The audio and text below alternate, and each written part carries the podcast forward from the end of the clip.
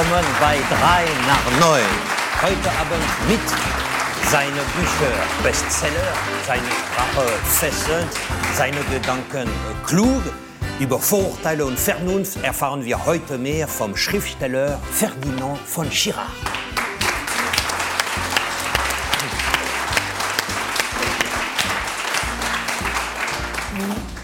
Ich soll das vorlesen, weil die Moderatoren zu faul sind. Gerade hat er die Fußballlegende Uwe Seeler ein filmisches Denkmal gesetzt. Wie es zum Mythos Uwe Seeler kam, erzählt uns heute an seinem 85. Geburtstag sein Freund Reinhold Beckmann.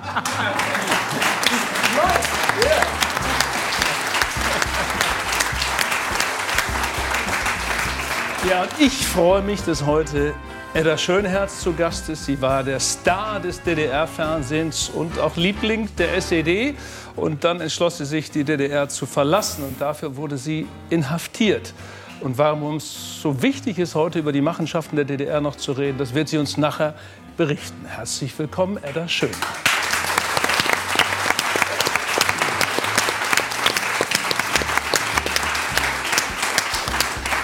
Einer der streitbarsten Intellektuellen Deutschlands plädiert, jeder von uns sollte einen Nachruf auf sein Leben schreiben.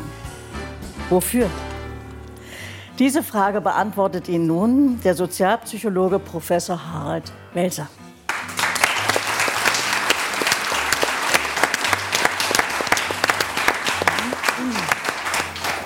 Ja, und der stellt Frau Werner vor. Hier, ich lese auch den Text vor.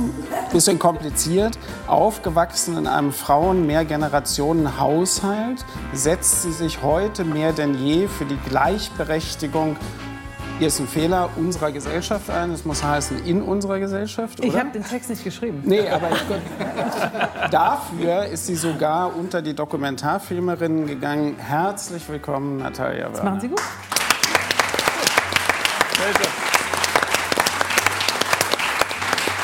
Alfons, vor genau 30 Jahren kam er nach Deutschland und gestern hat er das Bundesverdienstkreuz bekommen. Toutes nos félicitations et bonsoir, Alphonse. Merci beaucoup.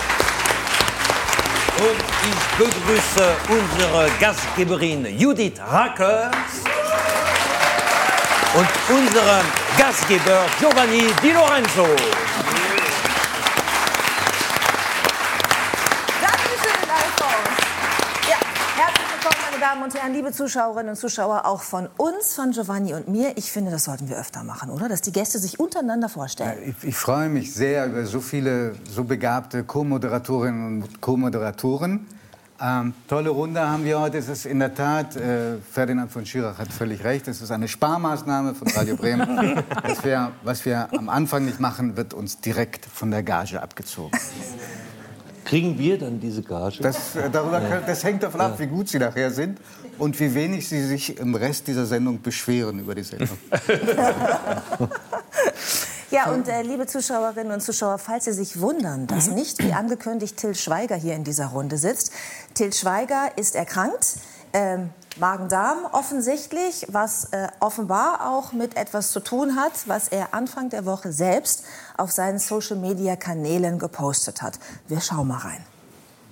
Und jetzt habe ich mich breitschlagen lassen von euch, die erste Auster in meinem Leben zu essen. So. Ready? Ready, set, go.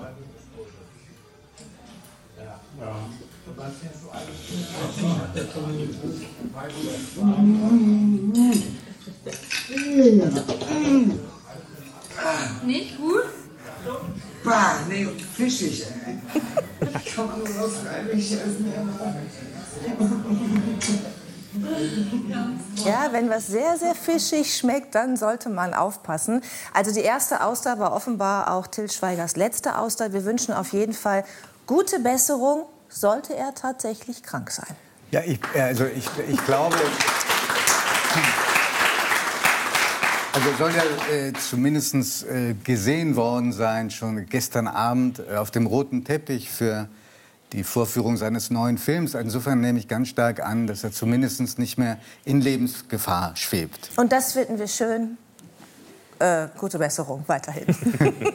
Natalia, wir freuen uns sehr, dass du wieder hier bist. Das letzte Mal 2003, man kann es gar nicht fassen. Und äh, damals schon hast du etwas angedeutet, was Harald Welzer jetzt auch in seiner Anmoderation für dich gesagt hat, nämlich, dass du eine unglaublich starke Prägung hattest durch Frauen in deiner Familie. Ähm, und äh, ich habe mir das gemerkt, weil ich mir, hab mir angeschaut, wie unser Gespräch war vor 18 Jahren. Mhm. Und äh, du hast auch ganz schüchtern geredet über deine schwäbischen Wurzeln. Und dieses, diesen Faden hast du ja später wieder aufgenommen und hast einen, finde ich, unsterblichen Satz gesagt, gesprochen, nämlich die Schwaben haben einen Wackelkontakt zu ihrer eigenen Identität. Mhm. Aber wir reden heute nicht über Baden-Württemberger, sondern über deine Familie. Und was war da, wie, wie sah deine Familie aus in deiner Kindheit? Ähm, ich sage ja dann immer so spielerisch, ich komme aus dem Matriarchat, aber das, äh, was heißt das? Das heißt, ich bin aufgewachsen mit meiner Schwester, meiner Mutter, meiner Großmutter und meiner Urgroßmutter in einem Vier-Generationen-Haus. Und ähm, das hat mich wirklich sehr geprägt. Und ich glaube, ich musste jetzt auch mal noch mal ein paar Jahre älter werden, um zu verstehen, wie sehr es mich Schau mal, da, da ist das Bild. Genau. Ja. Der kleine Junge ist mein Cousin Andy. Der, kam der ist da aus Versehen mit Der ist reingekommen. aus Versehen ne? da drin, weil er, der lebt eigentlich oder lebte damals äh, in äh, Kalifornien. Das Okay. bin ich, genau. Ja, Wahnsinn. Der Ja. Schnitt, ja, auch typisch für die Zeit. Mutter hat selber Hand angelegt. Ja, also vor allem hatten wir identische Frisuren, wie man sieht, meine Mutter und ich. Äh, aber ähm, das war einer von vielen Dingen, die wir da in diesem Haus sehr selbstständig und sehr eigenständig gemacht haben. Und ja, es hat mich natürlich total geprägt. Und ich glaube auch, ähm, je älter ich werde, desto deutlicher wird es mir überhaupt. Gab es in diesem Vier-Generationen-Haus eine Hierarchie, wer, wer, Ja. die, wer die Chefin war?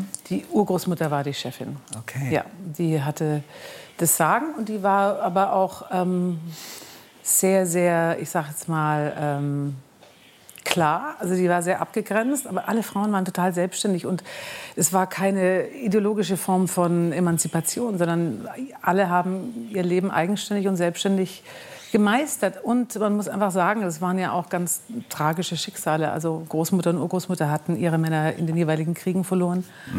Und meine Mutter hat sich scheiden lassen. Und das war, war unser Haus. Und das, ich habe das nie in Frage gestellt, warum auch. Aber bin natürlich ähm, anders als viele um mich herum aufgewachsen. A, in Abwesenheit aller Männer. Und B, in, mit vier Generationen. Ja. Und ich, ich sehe, was das mit mir gemacht hat und wie ich Gemeinschaft und Was Kommunikation denkst du, weil du das- verstanden habe vor allem. Ja. zwei oder dreimal gesagt hast, dass es was mit dir gemacht hat. Und das merkst du erst jetzt, wo du ein bisschen älter wirst. Was hat es denn mit dir gemacht?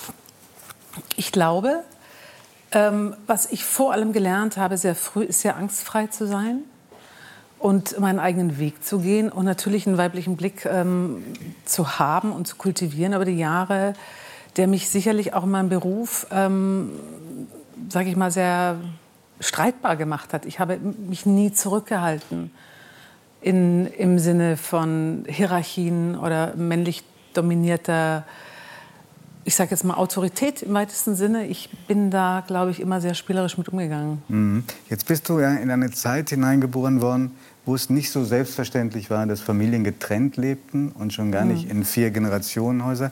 Hat man dich das je spüren lassen an den Schulen? Warst du da irgendwie anders als also du warst anders, aber hat man dich das auch merken lassen? Nee, also nicht, nicht deshalb. Also ich war sicherlich anders. Ich habe ja auch ständig die Schule gewechselt.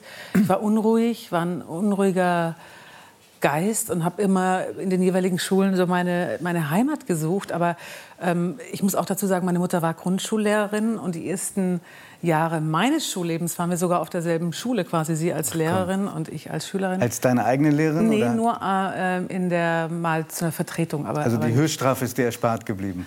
Ah, ich mochte das sehr gerne. Ich war sehr eng mit meiner Mama. Also, Nein, das habe ich keinen Zweifel. Aber unterrichtet zu werden vor den anderen? Also komischerweise hätte ich mich das, glaube ich, nicht mal gestört. Also damit hätte ich, glaube ich, kein Problem gehabt. Bei uns waren ständig Schüler aus der Schule, weil meine Mutter eine sehr beliebte Schülerin war. Und das war ein sehr offenes Haus. Und die kamen und gingen und insofern, das waren fließende Übergänge. Also da gab es keine Abgrenzungen oder Irritationen, deshalb im Gegenteil. Und weil du gerade sagst, äh, öfter mal gewechselt. Ich habe gelesen, viermal das Gymnasium gewechselt. Trifft das in etwa zu? Ja, das trifft tatsächlich äh, zu und das hatte unterschiedliche Gründe. Einmal ähm, war ich auf einer privaten Mädchenschule und da war ich so ein bisschen der Tomboy und kam in so ein etwas rebellisches Alter und dann bin ich mehr oder minder von der Schule geflogen. Und dann ähm, war ich in einem Gymnasium, das war mir ehrlicherweise zu langweilig und zum Schluss wollte ich Politik-Leistungskurs machen. Da musste ich in Baden-Württemberg, war das damals nicht in jeder Schule, musste ich nochmals die Schule wechseln. Ich habe ja mal deine Mama kennenlernen dürfen ähm, und die hat erzählt über diesen Schulwechsel, über den sie, was ich verstehen kann, für eine Mutter ist das nie so ganz leicht, auch nicht Ja. so nur erfreut, dass du so neugierig warst auf neue Schultypen. Mhm. Ähm, aber sie sagte, dass sie auch gar keine Macht über dich äh, hatte, Mhm. dass sie dich an irgendetwas hätte hindern können. Ich weiß, dass sie das gesagt hat, das hat mich irritiert. Äh, aber ähm, vielleicht war es auch so. Ich kann es nicht mehr rückblickend für mich zuordnen, sortieren, ob das wirklich so war, dass ich so rebellisch war äh, und sie es versucht hat. Ich erinnere mich an Gespräche darüber, aber ich war da sehr entschieden. Hm. Jetzt klingt das so, und das ist ja auch noch bestätigt mit eigenen Worten, dass du sehr früh schon sehr selbstständig und auch durchsetzungsstark warst, auch gegenüber den Frauen zu Hause. Dann hatte ich aber im späteren Leben, es zieht sich wie so ein roter Faden, das Engagement für andere Menschen. Und äh, in den letzten Jahren ganz verstärkt für Frauen. Was war für dich so der Kipppunkt, wo du gemerkt hast, ich muss was tun, weil Frauen es in diesem Land nicht so gut geht? Also wenn ich jetzt ganz tief äh, in mich reinhorche, dann ist es sicherlich mein Sinn für Gerechtigkeit. Und dann gab es unterschiedliche Anlässe. Das äh, würde jetzt sehr viel Zeit äh, einnehmen, das zu beschreiben. Und dann gab es auch den Impuls, ähm, Hashtag Sicherheim zu gründen. Da ging es ja speziell um häusliche Gewalt. Gerade jetzt in der Durch Corona, Corona, noch mal mhm. ähm, besonders ähm, fokussiert. Und ich, äh, dann gab es äh, die Initiative Ich Will, also ein, eine sehr lustige, sehr eigene Mischung aus Frauen aus unterschiedlichen Bereichen, Wirtschaft, Kulturwissenschaft, Medien, die äh, sich eingesetzt haben für dieses Gesetz, die Quote. Und ja, ähm, ich glaube, es ist ein Teil meiner DNA, aus, aus, äh, aus einem weiblichen Blick äh, heraus zu gucken, was stimmt und wo fehlt's, wo stehen wir, wo kommen wir her, wo wollen wir hin. Und deshalb auch die Doku, ähm, die gerade entsteht. Ähm, und das ist mir einfach ein Anliegen. Und ich, ich hinterfrage das nicht. Ich gehe einfach mit der Kraft. Das ist deine erste Doku, die du machst?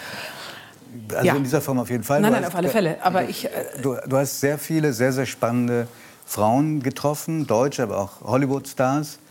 Ähm, jetzt ist es wahrscheinlich für dich schwierig zu sagen, ähm, wer die eindrucksvollste war, weil da beleidigst du alle anderen. Aber was hast du denn selber durch die Arbeit an diesem Film gelernt für dich? Also ich muss dazu sagen, wir haben ähm, ab Frühsommer die Themenwoche äh, Vox for Women ähm, konzipiert und da waren am Anfang die Ideen... Läuft gerade?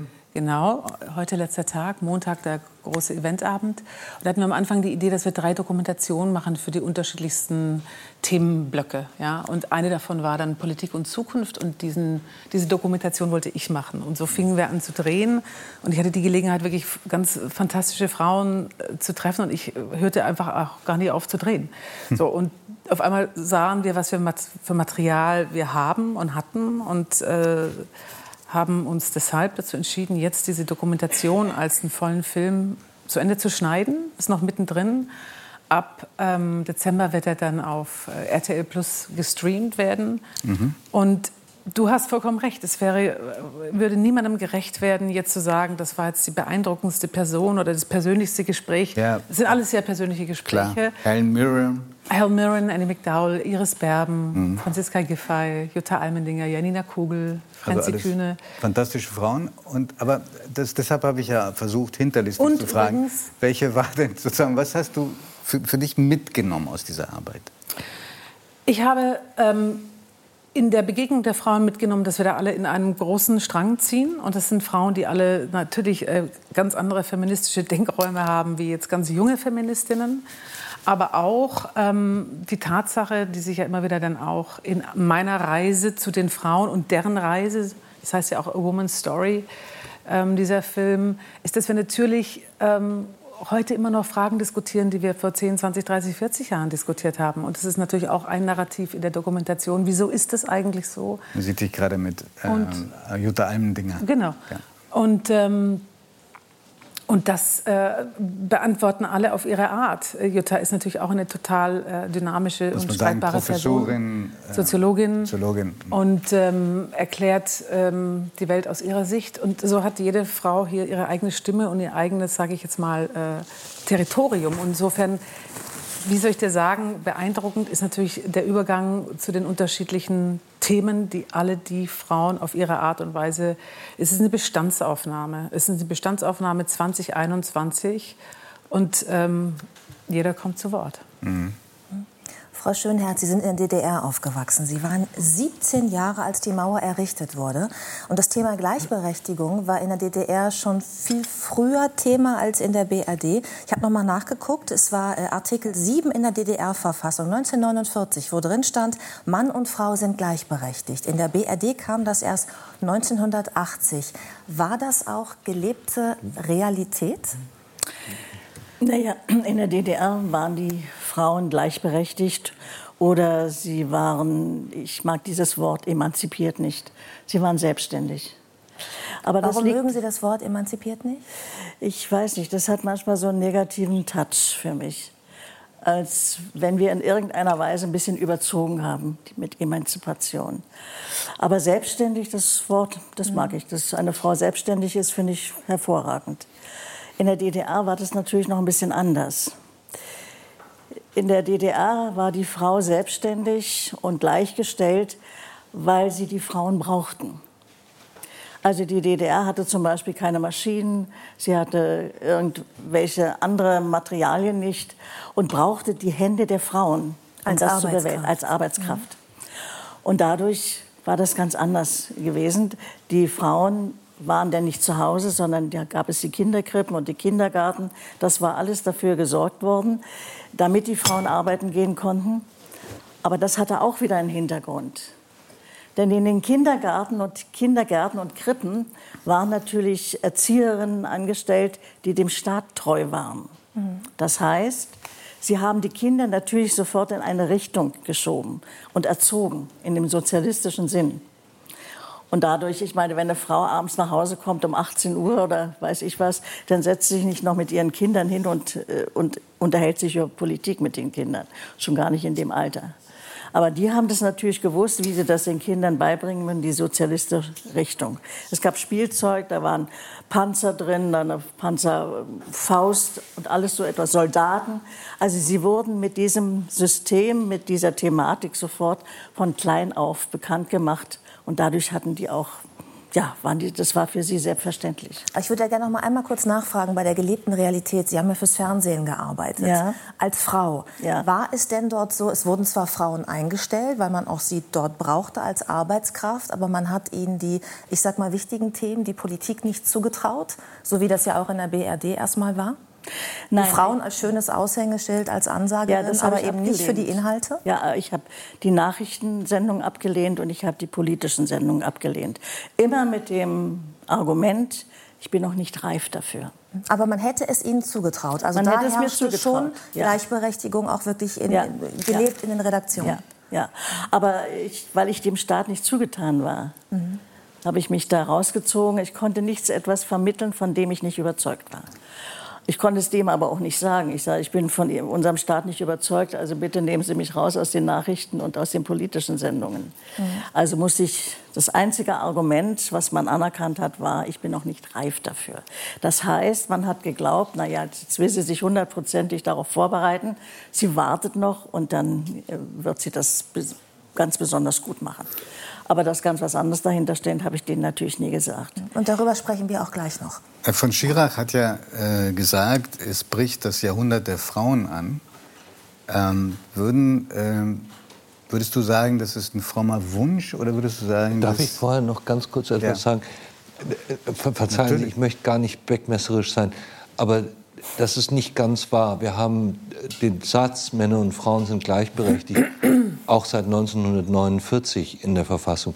Und, und das ist auch deshalb wichtig, das zu sagen, weil die Geschichte, wie dieser Satz in die Verfassung kam, unglaublich interessant ist. Ja, aber ich, Sie sind natürlich da, das ist, das ist Ihr Metier. Nee, ja, was Sie es gerade äh, als Jurist. gesagt haben. Ja. ja, es war aber so, dass in der BRD zu meiner Lebenszeit, ich bin 45, noch Männer entscheiden konnten, also Absolut juristisch, richtig. dass ihre Frau bitte nicht arbeiten Absolut soll und richtig. mitreden Es durfte. Und das nur- war in der DDR, glaube ich, mir nur um die anders. Verfassung und, und, und das ist ja eine ganz lange, furchtbare Geschichte gewesen, dass, dass Männer noch ähm, selbst bestimmen konnten, ob die Frau überhaupt ein Konto eröffnen darf.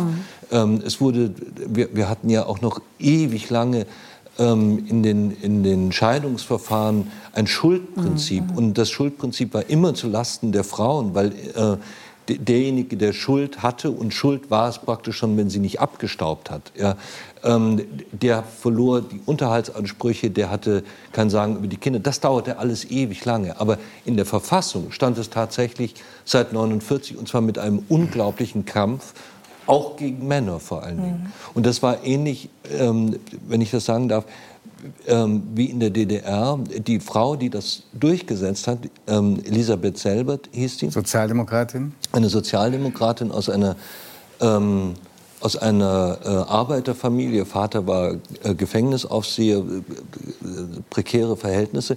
Und ähm, sie hat die Männer sozusagen dazu bekommen, weil sie einfach sagte, äh, auf 100 Männer, die wählen, gibt es 170 Frauen, die wählen, weil die Männer im Krieg gefallen waren. Und das machte den Parteien eine solche Angst, dass sie gesagt haben, äh, wir leben es lieber- doch in die Verfassung, obwohl das niemand wollte. Das war der Ansatz. Und übrigens, es waren ja vier Frauen im Parlamentarischen Rat und drei davon haben dagegen gestimmt. Das muss man sich Ja, auch mal verrückt, vorstellen. ja. Ich überspringe die Frage und komme noch zu was anderem, was mich Ja. wahnsinnig interessiert. Nämlich, ähm, du bist ja äh, nicht erst seit diesen Initiativen, die du gerade vorgestellt hast, eine sehr politisch auch engagierte Frau und interessierte Frau. Ich nehme an, das hat sich jetzt noch verstärkt, seitdem du liiert bist mit, dem, äh, mit Heiko Maas, dem äh, deutschen Außenminister. Gab es politisches Engagement, das von dem du sagen würdest, im Nachhinein bereue ich's? Ich wusste, dass du mir diese Frage stellst. Warum? Ich, da wird auch immer gesprochen. haben. Ja, ich habe mal einen Kanzlerkandidaten unterstützt, äh, Herr Schröder, wo ich heute im Rückblick sagen würde, das würde ich so nicht mehr machen. Ich meine, jeder hat das Recht auf Veränderung. Aber es gibt so Entwicklungen, die, da stehe ich auch staunend davor. Ja. Okay. Und ähm, hast du aus den Einblicken, die du in den Politikbetrieb äh, gefunden hast, einmal durch Heiko Maas, aber auch durch eigene Recherchen, du hast ja zum Beispiel auch mal recherchiert für äh, diese Serie, die du gemacht hast, die Diplomatin, hast du, kannst du erklären, warum für viele die Frauen, die dafür sehr geeignet wären, Politik so abschreckend ist? Ich weiß gar nicht, ob für Frauen Politik abschreckend ist. Naja, aber also der wäre ja, der Frauenanteil Frauenanteil wäre ja sonst größer in Ja, das stimmt, aber da müsste man nicht äh, bei den Frauen, das ist ja genau die Sache mit den Narrativen, also nicht bei den Frauen gucken, sondern wie entstehen die Wahllisten, sind sie paritätisch oder wenn dann Frauen an bestimmten Positionen sind, drängen sich die Männer vor, haben die Frauen äh, vielleicht manchmal auch zu Unrecht zu großen Respekt, äh, gehen nicht in, in, in das Risiko rein. Oder aber äh, schöne Beispiele. Ich meine, alle Parteien haben im Moment ein Frauenproblem und das äh, strategische Stühlerücken hat begonnen. Und eine Frau, es ist nicht eine Partei, die mir nahe steht, aber Linda Teuteberg, ja, FDP, ehemalige Gen Generalsekretärin. genau, eigentlich eine sehr fähige Frau, hat äh, in ihrer eigenen Partei keine Karriere machen können. Und da kann man sich fragen, warum? Also ich glaube, es ist nicht das Nichtwollen der Frauen, sondern es sind andere Möglichkeiten und es sind andere Umstände, die bei Frauen oft auch, und jetzt kommen wir wieder zu interessanten Blickwinkeln, ähm, die Dinge nicht ganz so einfach machen wie bei den Männern. Also wir kommen einfach aus einer sehr männerdominierten Denkstrukturen. Es gibt Systeme und die Politik und Redaktion und viele andere Dinge, die wir gerade erleben.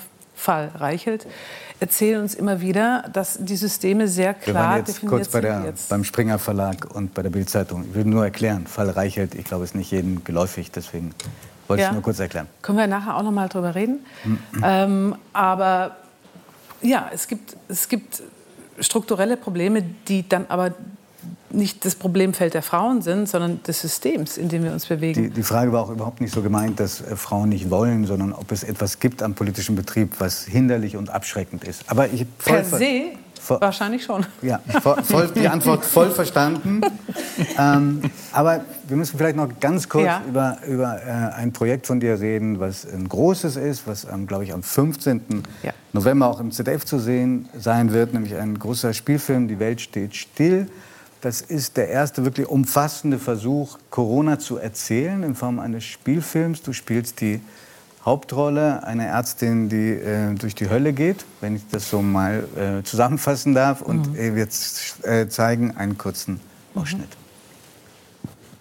Die WHO hat dem Virus jetzt einen Namen gegeben: SARS-CoV-2. Jeder Zweite, der auf der Intensivstation landet, stirbt. Da kommt ein Tsunami auf uns zu. Stopp! Das könnte unser erster Corona-Fall sein. Ich bin Dr. Mellau. Wir sorgen jetzt dafür, dass Sie wieder Luft bekommen. Dieses Virus. Wir erfahren ja immer nur die halbe Wahrheit. Bin sicher, die machen jetzt das ganz große Geschäft mit dem Impfstoff. Und wir werden alle zwangsgeimpft.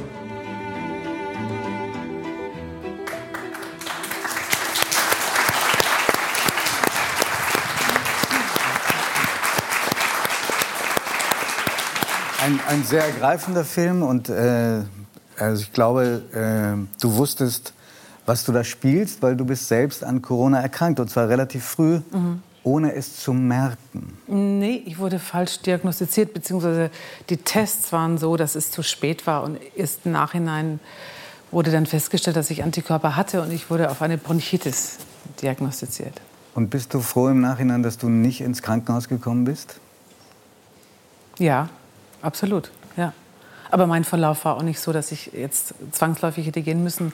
Vielleicht hätte ich es anders bewertet, wenn ich es da schon gewusst hätte. Aber ähm, mir ist es erspart geblieben. Darüber bin ich froh. Ja. Ja.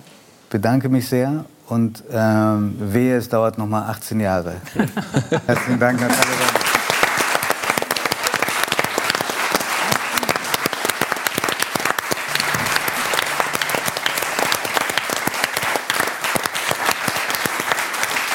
Schönherz, die Ereignisse rund um Ihre Inhaftierung sind jetzt wirklich lange her. Man könnte auch sagen, lass mich mit diesen alten, wahrscheinlich auch schmerzhaften Erinnerungen zufrieden. Aber Sie sind unserer Einladung gefolgt und haben gesagt, Sie sprechen auch mit uns darüber, mit mir darüber. Äh, warum? Weil dieser Teil der Geschichte Deutschlands nicht in Vergessenheit geraten darf. Genau wie die Geschichte davor. Es sind zwei darauffolgende Diktaturen passiert. Einmal die braune Diktatur und einmal die rote Diktatur. Und ähm, darum, ich möchte, dass das nicht wieder passiert und dass die Menschen von vornherein darauf aufmerksam gemacht werden, was passiert, wenn wieder eine Diktatur entsteht. Und dann sollen sie selber entscheiden und müssen selber entscheiden, was sie tun und was sie machen. Und besonders liegt mir das auch an unsere Jugend am Herzen, äh, die über die Geschichte noch nicht so genau Bescheid weiß. Mhm. Und, ähm, aber Sie sind die Generation, die einmal die Verantwortung für unser Land übernehmen Und auch soll. gestaltet, ne, Richtig. dieses Land. Und gestalten ja. soll.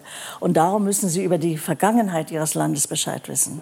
Dann gehen wir jetzt noch mal zurück, und zwar in Ihre Biografie. Sie sind schon sehr früh mit der Härte des Lebens konfrontiert worden. Sie waren schon mit 14 vollweise, mit knapp 20 Witwe und zu dieser Zeit auch Mutter von zwei kleinen Kindern. Ja. Ähm, welche Zukunft haben Sie für sich und diese junge Familie in der DDR gesehen? Also in dem Moment habe ich natürlich gar nicht daran erstmal gedacht. Da ging es, ich hatte die Kinder, ich war Vater, Mutter, Erzieher, Ernährer, hatte meine Ausbildung, mein Studium, alles noch lief, alles in einem. Also da hat man wenig Zeit, erstmal darüber nachzudenken. Da heißt es erstmal durchkommen und das Beste daraus machen, zu machen. Und äh, toi, toi, toi, das ist mir auch einigermaßen gelungen. Das kann man so sagen, dass es Ihnen einigermaßen gelungen ist. Sie waren äh, wirklich ein Star in der DDR. Wir haben die Bilder gesehen. Sie waren die Moderatorin, die das Farbfernsehen eingeführt hat in der DDR mhm. damals. Inwiefern war das denn üblich, dass Sie diesen Job bekommen haben, der ja sicherlich sehr begehrt war, obwohl Sie nicht Mitglied der Partei waren, nicht ja. Mitglied der SED? Ich war auch nie auf der Kaderschmiede in Leipzig, wo die alle ausgebildet wurden, die Journalisten und Moderatoren für das DDR-Fernsehen. Aber da musste man SED-Abzeichen haben und dem System zugetan sein. Das war ich ja nicht. Ich habe bei einer Amateurartistengruppe mitgearbeitet, habe Hochseil gemacht, Trapez und Schulterperch und habe nebenbei noch durchs Programm geführt, weil mir das Freude gemacht hat. Und das hat einer gesehen vom DDR-Fernsehen und sprach mich danach an ob ich nicht mal vorsprechen möchte. Sie suchen Moderatoren und Journalisten für die Eröffnung des Farbfernsehprogramms. Fantastische Geschichte, oder? Ja. Unglaublich. Und äh, ja, welche Frau würde das nicht machen, welche junge Frau? Auf dieses Abenteuer habe ich mich natürlich eingelassen. Ich hatte ja nichts zu verlieren. Ich hatte meinen Beruf, also wenn da was schiefgehen würde, würde das mich überhaupt nicht berühren. Und da bin ich hin und da bin ich auch angenommen worden. Hatten Sie dann durch diesen äh, Beruf, durch diesen Job ein, ein, ein, gutes Leben, ein privilegierteres Leben in der DDR als andere? Ja, natürlich. Ich habe viele Sendungen gemacht, zum Beispiel das Ereignis.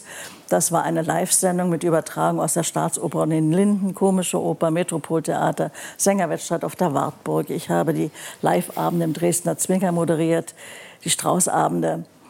Ich habe mit Heinz Quermann damals äh, Tourneen durch die DDR gemacht, zwölf Wochen lang. Also ich habe äh, gut verdient und äh, konnte mir auch ein Haus und ein Grundstück leisten. Ja.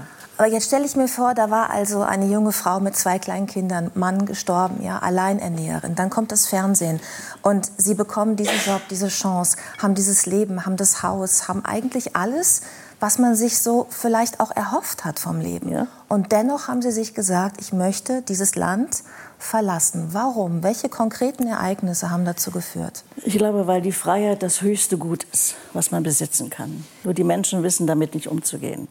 Sie glauben, es ist selbstverständlich. Aber Freiheit ist nichts Selbstverständliches. Das muss jeden Tag wieder neu erobert werden.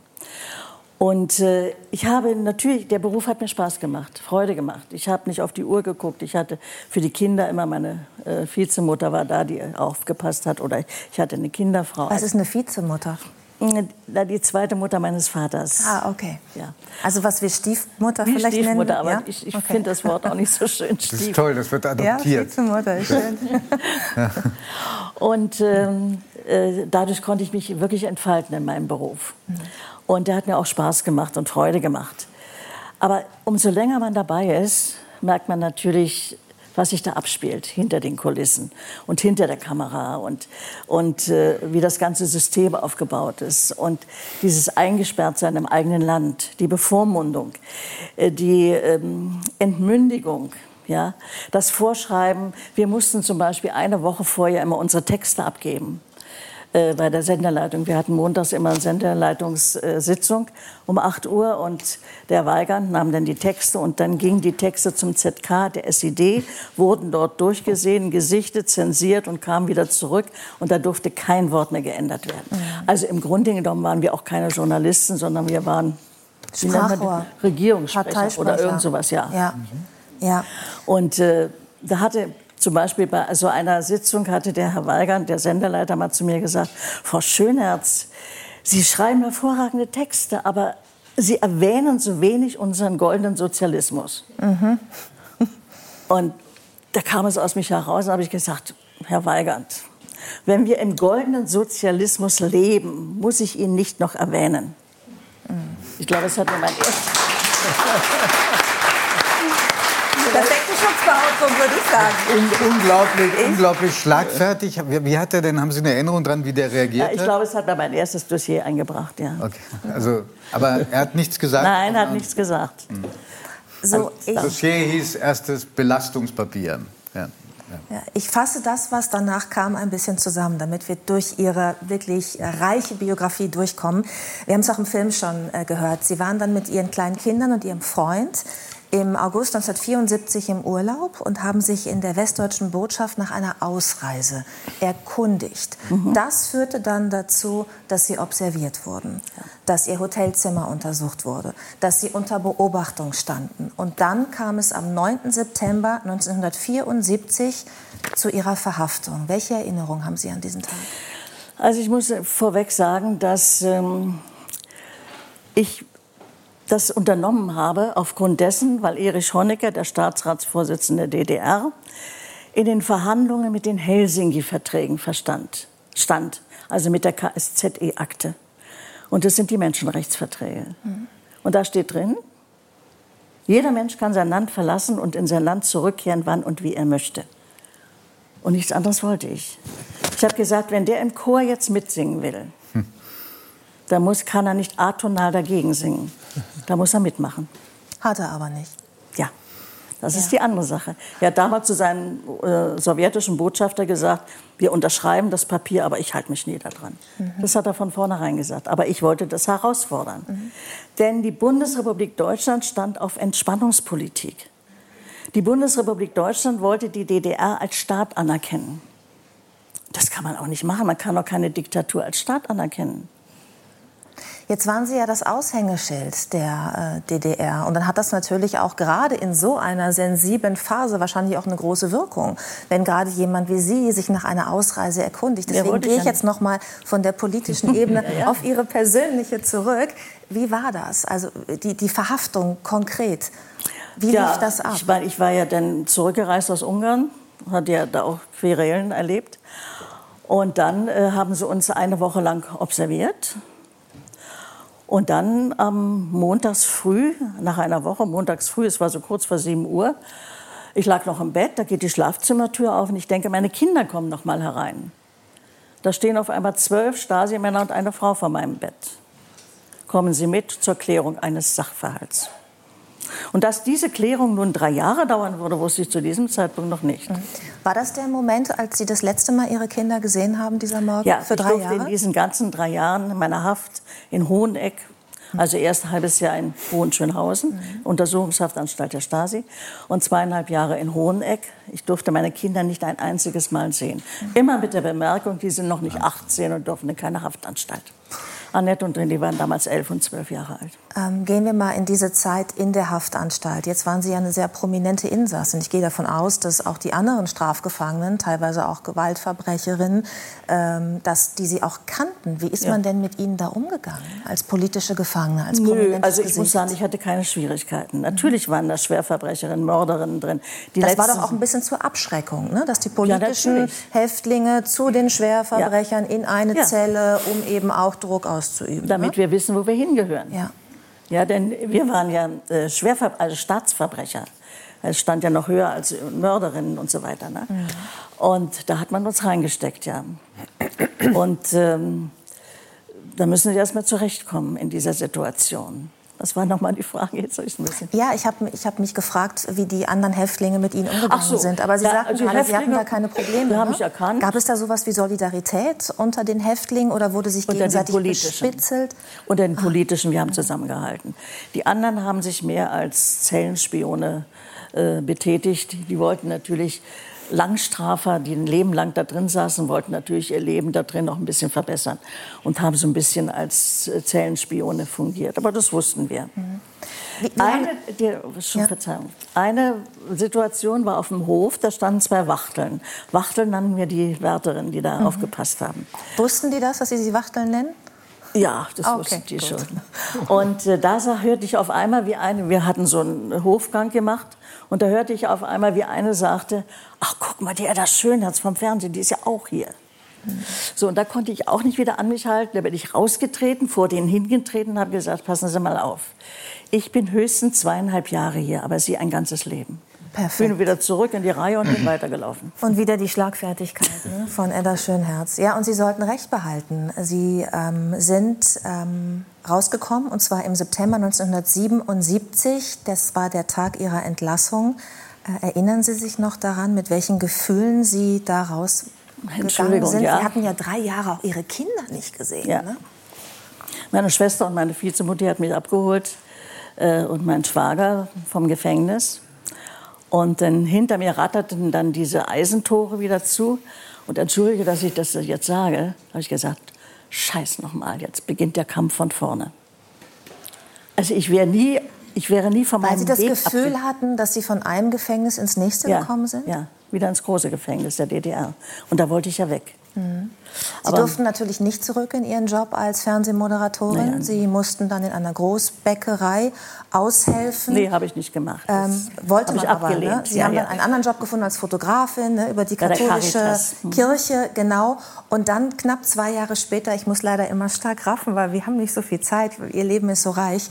Ähm, haben Sie dann die DDR tatsächlich verlassen können. Also Sie wurden freigekauft von der BRD für, ich glaube, 100.000 Mark. Sie und Ihre beiden Kinder, ist das richtig? Es hätte gar nicht sein dürfen. Ich hatte meine Strafe abgesessen, ich habe noch zwei Jahre draußen warten müssen. Ich bin dann zu Vogel und habe gesagt, wie kommen Sie darauf, mich zu verkaufen? Den berühmten Rechtsanwalt Vogel. Ja. Der die Deals Wolfgang gemacht Vogel. hat. Ja, Mhm. der, okay. Da sagte der zu mir, wir haben uns nur Ihre Ausbildung bezahlen lassen. Da habe ich gesagt, bitteschön. Mein Gott. Kennen Sie die Menschenrechte nicht? Da steht drin, jeder Mensch hat ein Recht auf Bildung. Mhm. Also Sie haben alles dagegen gemacht, ja. Und ich habe mir das nicht gefallen lassen. Nee. Wie haben Ihre Kinder reagiert? Haben die gefremdelt? Ja, Natürlich, jede Mutter macht sich natürlich Gedanken, wie werden die Kinder das aufgefasst haben. Wird das Vertrauen wieder da sein mit den Kindern? Und werden sie verstanden haben, warum ihre Mutter im Gefängnis war? Nein, nein, Blut ist dicker als Wasser. Wer hat sich gekümmert in der ganzen Zeit um die Kinder? Äh, die Großeltern meines Freundes, der auch mit dort im Gefängnis war. Mhm. Jetzt. Sie sind in mein Haus gezogen. Und da, dadurch waren die Kinder in ihrem Haus, Freunde, Schule, alles. Aber trotzdem, ja. Das Schöne ist ja, dass äh, Sie recht behalten haben im Gespräch mit der Wärterin. Sie waren dann ähm, in, in der BRD, dort, wo Sie hin wollten, und haben dann auch sofort wieder Fuß gefasst beim Bayerischen Rundfunk, haben noch viele, viele Jahre, ach, Jahrzehnte, kann ich sagen, moderiert, sehr erfolgreich im Fernsehen. Und jetzt arbeiten Sie ähm, in der Gedenkstätte Hohenschönhausen dort, wo sie inhaftiert waren und äh, erzählen Jugendlichen von dem, was sie dort erlebt haben und was sich da abgespielt hat. Wie reagieren die Jugendlichen?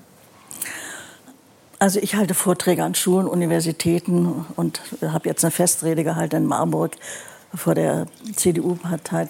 Partei. Also die jungen Leute, ich freue mich immer, wenn junge Leute kommen. Aber die kommen erst mal rein und sagen, oh, jetzt müssen wir uns das hier auch noch angucken. Ja, die waren schon auf x Gedenkstätten. Nur kommen sie auch noch nach Wohnschönhausen. Und wieder eine Zeitzeugin. Und wieder eine Zeitung, ja. Fünf Minuten.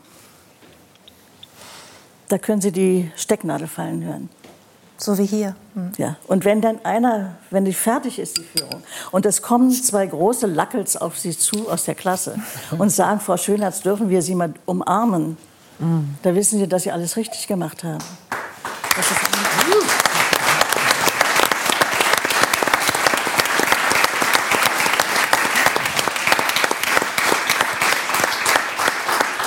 finde, dem ist einfach nichts hinzuzufügen. Danke, dass Sie heute äh, bei uns sind und uns über Ihr Leben berichten. Dankeschön, Edda Bitte schön. Schönherz.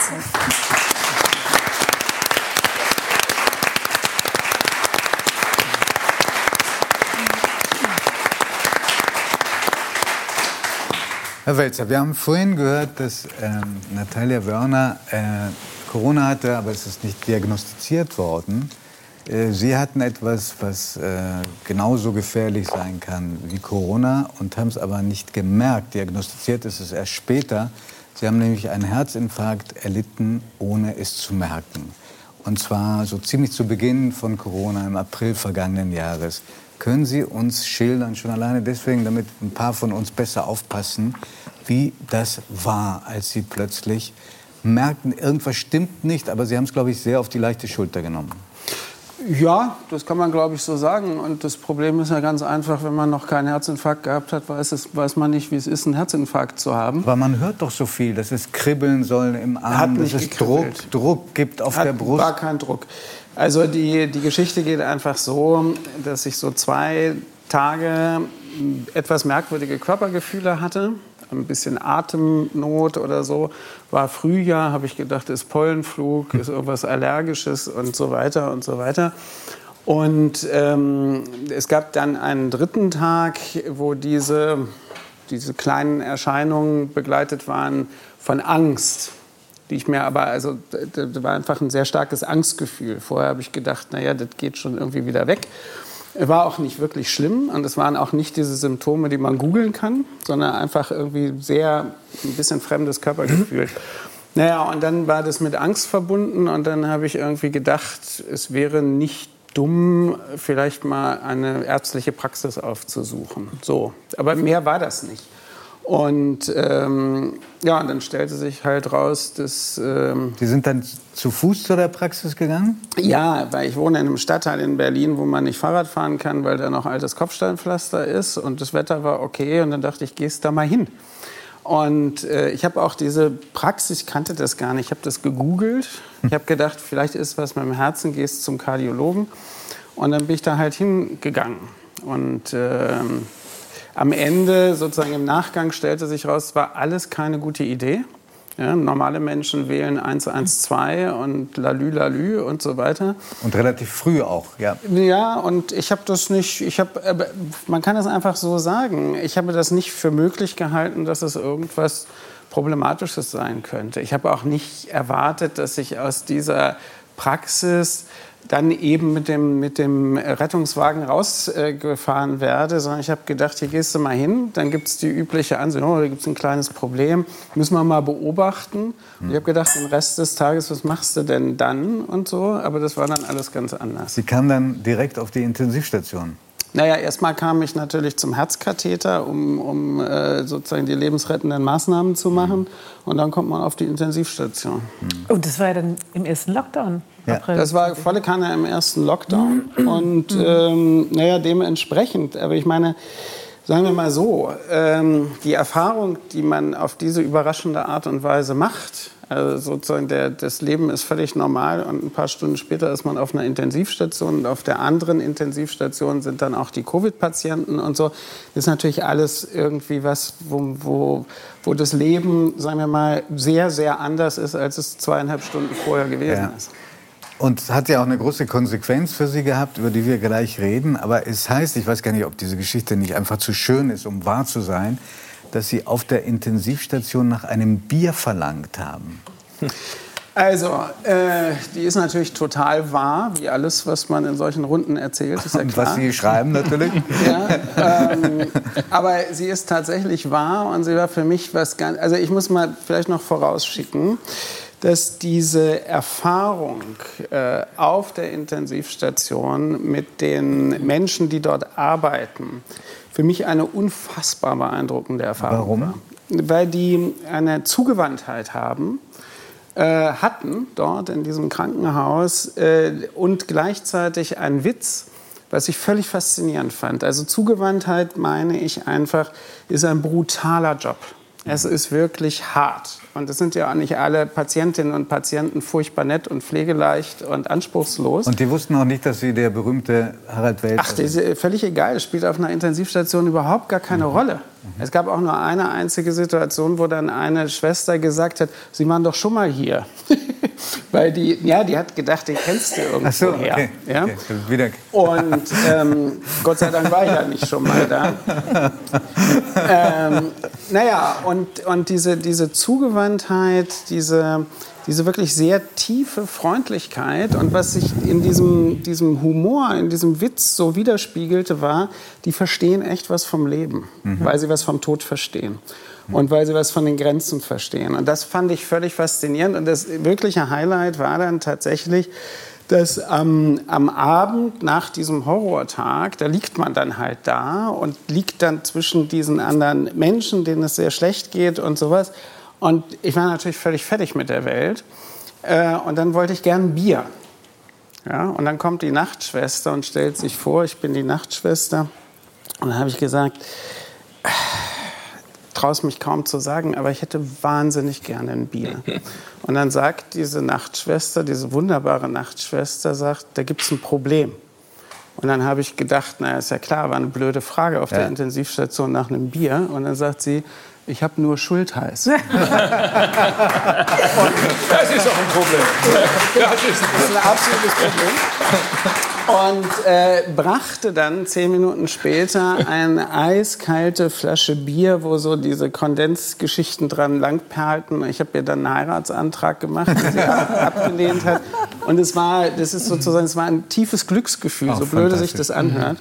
Und das spricht aber für dieses Handling. Da hat niemand sozusagen nach irgendwelchen Regularien operiert, sondern die hatten eine tiefe Kenntnis, was, was, was man in solchen Situationen tut und was man in solchen Situationen lässt. Und das fand ich super. Dann erheben wir jetzt unser Wasserglas auf diese fabelhafte Nachtschwester. Ja, Wissen Sie auch, wie die hieß? Barbara. Barbara. Also Barbara. Ganz großartig. Was Sie da geleistet haben. Und Sie haben, nehme ich an, ein bisschen Zeit gebraucht, um richtig wieder auf die Beine zu kommen? Na, das ist gar nicht so wild gewesen. Aber es kann natürlich auch eine, eigentlich eine psychologische Täuschung gewesen sein, weil ich habe mich ja die ganze Zeit für unverletzlich im Grunde genommen gehalten. Und das Sie, hat Sie, sich haben dann noch ein sogar, Sie haben sogar mal gesagt und geschrieben für unsterblich. Ja, das war vorher. Also, ähm, aber das ist ja ein interessantes Thema, weil ich glaube schon, dass wir halt äh, in unserer Kultur Unsterblichkeitsillusionen pflegen. Ja, und vielleicht bin ich nun noch besonders mit solchen Illusionen durch die Welt gelaufen. Aber ähm, ein solches Ereignis nimmt einem diese Illusion und zeigt sozusagen ganz substanziell, dass das Leben endlich ist. Mhm. Ja? Dann haben Sie die Konsequenz daraus gezogen, dass Sie ein paar Erkenntnisse, die Sie gewonnen haben, auch durch diesen von Ihnen nicht erkannten Herzinfarkt zu einem Buch verdichten wollen. Der hat den, hat den, das, dieses Buch hat den schönen Nach, äh, Namen, äh, trägt den schönen Titel Nachruf auf mich selbst. Und ähm, es ist eine Liste von Punkten, die Sie sich wünschen, wenn auf Ihnen mal ein Nachruf gesprochen oder geschrieben werden sollten. Sind 15 Punkte.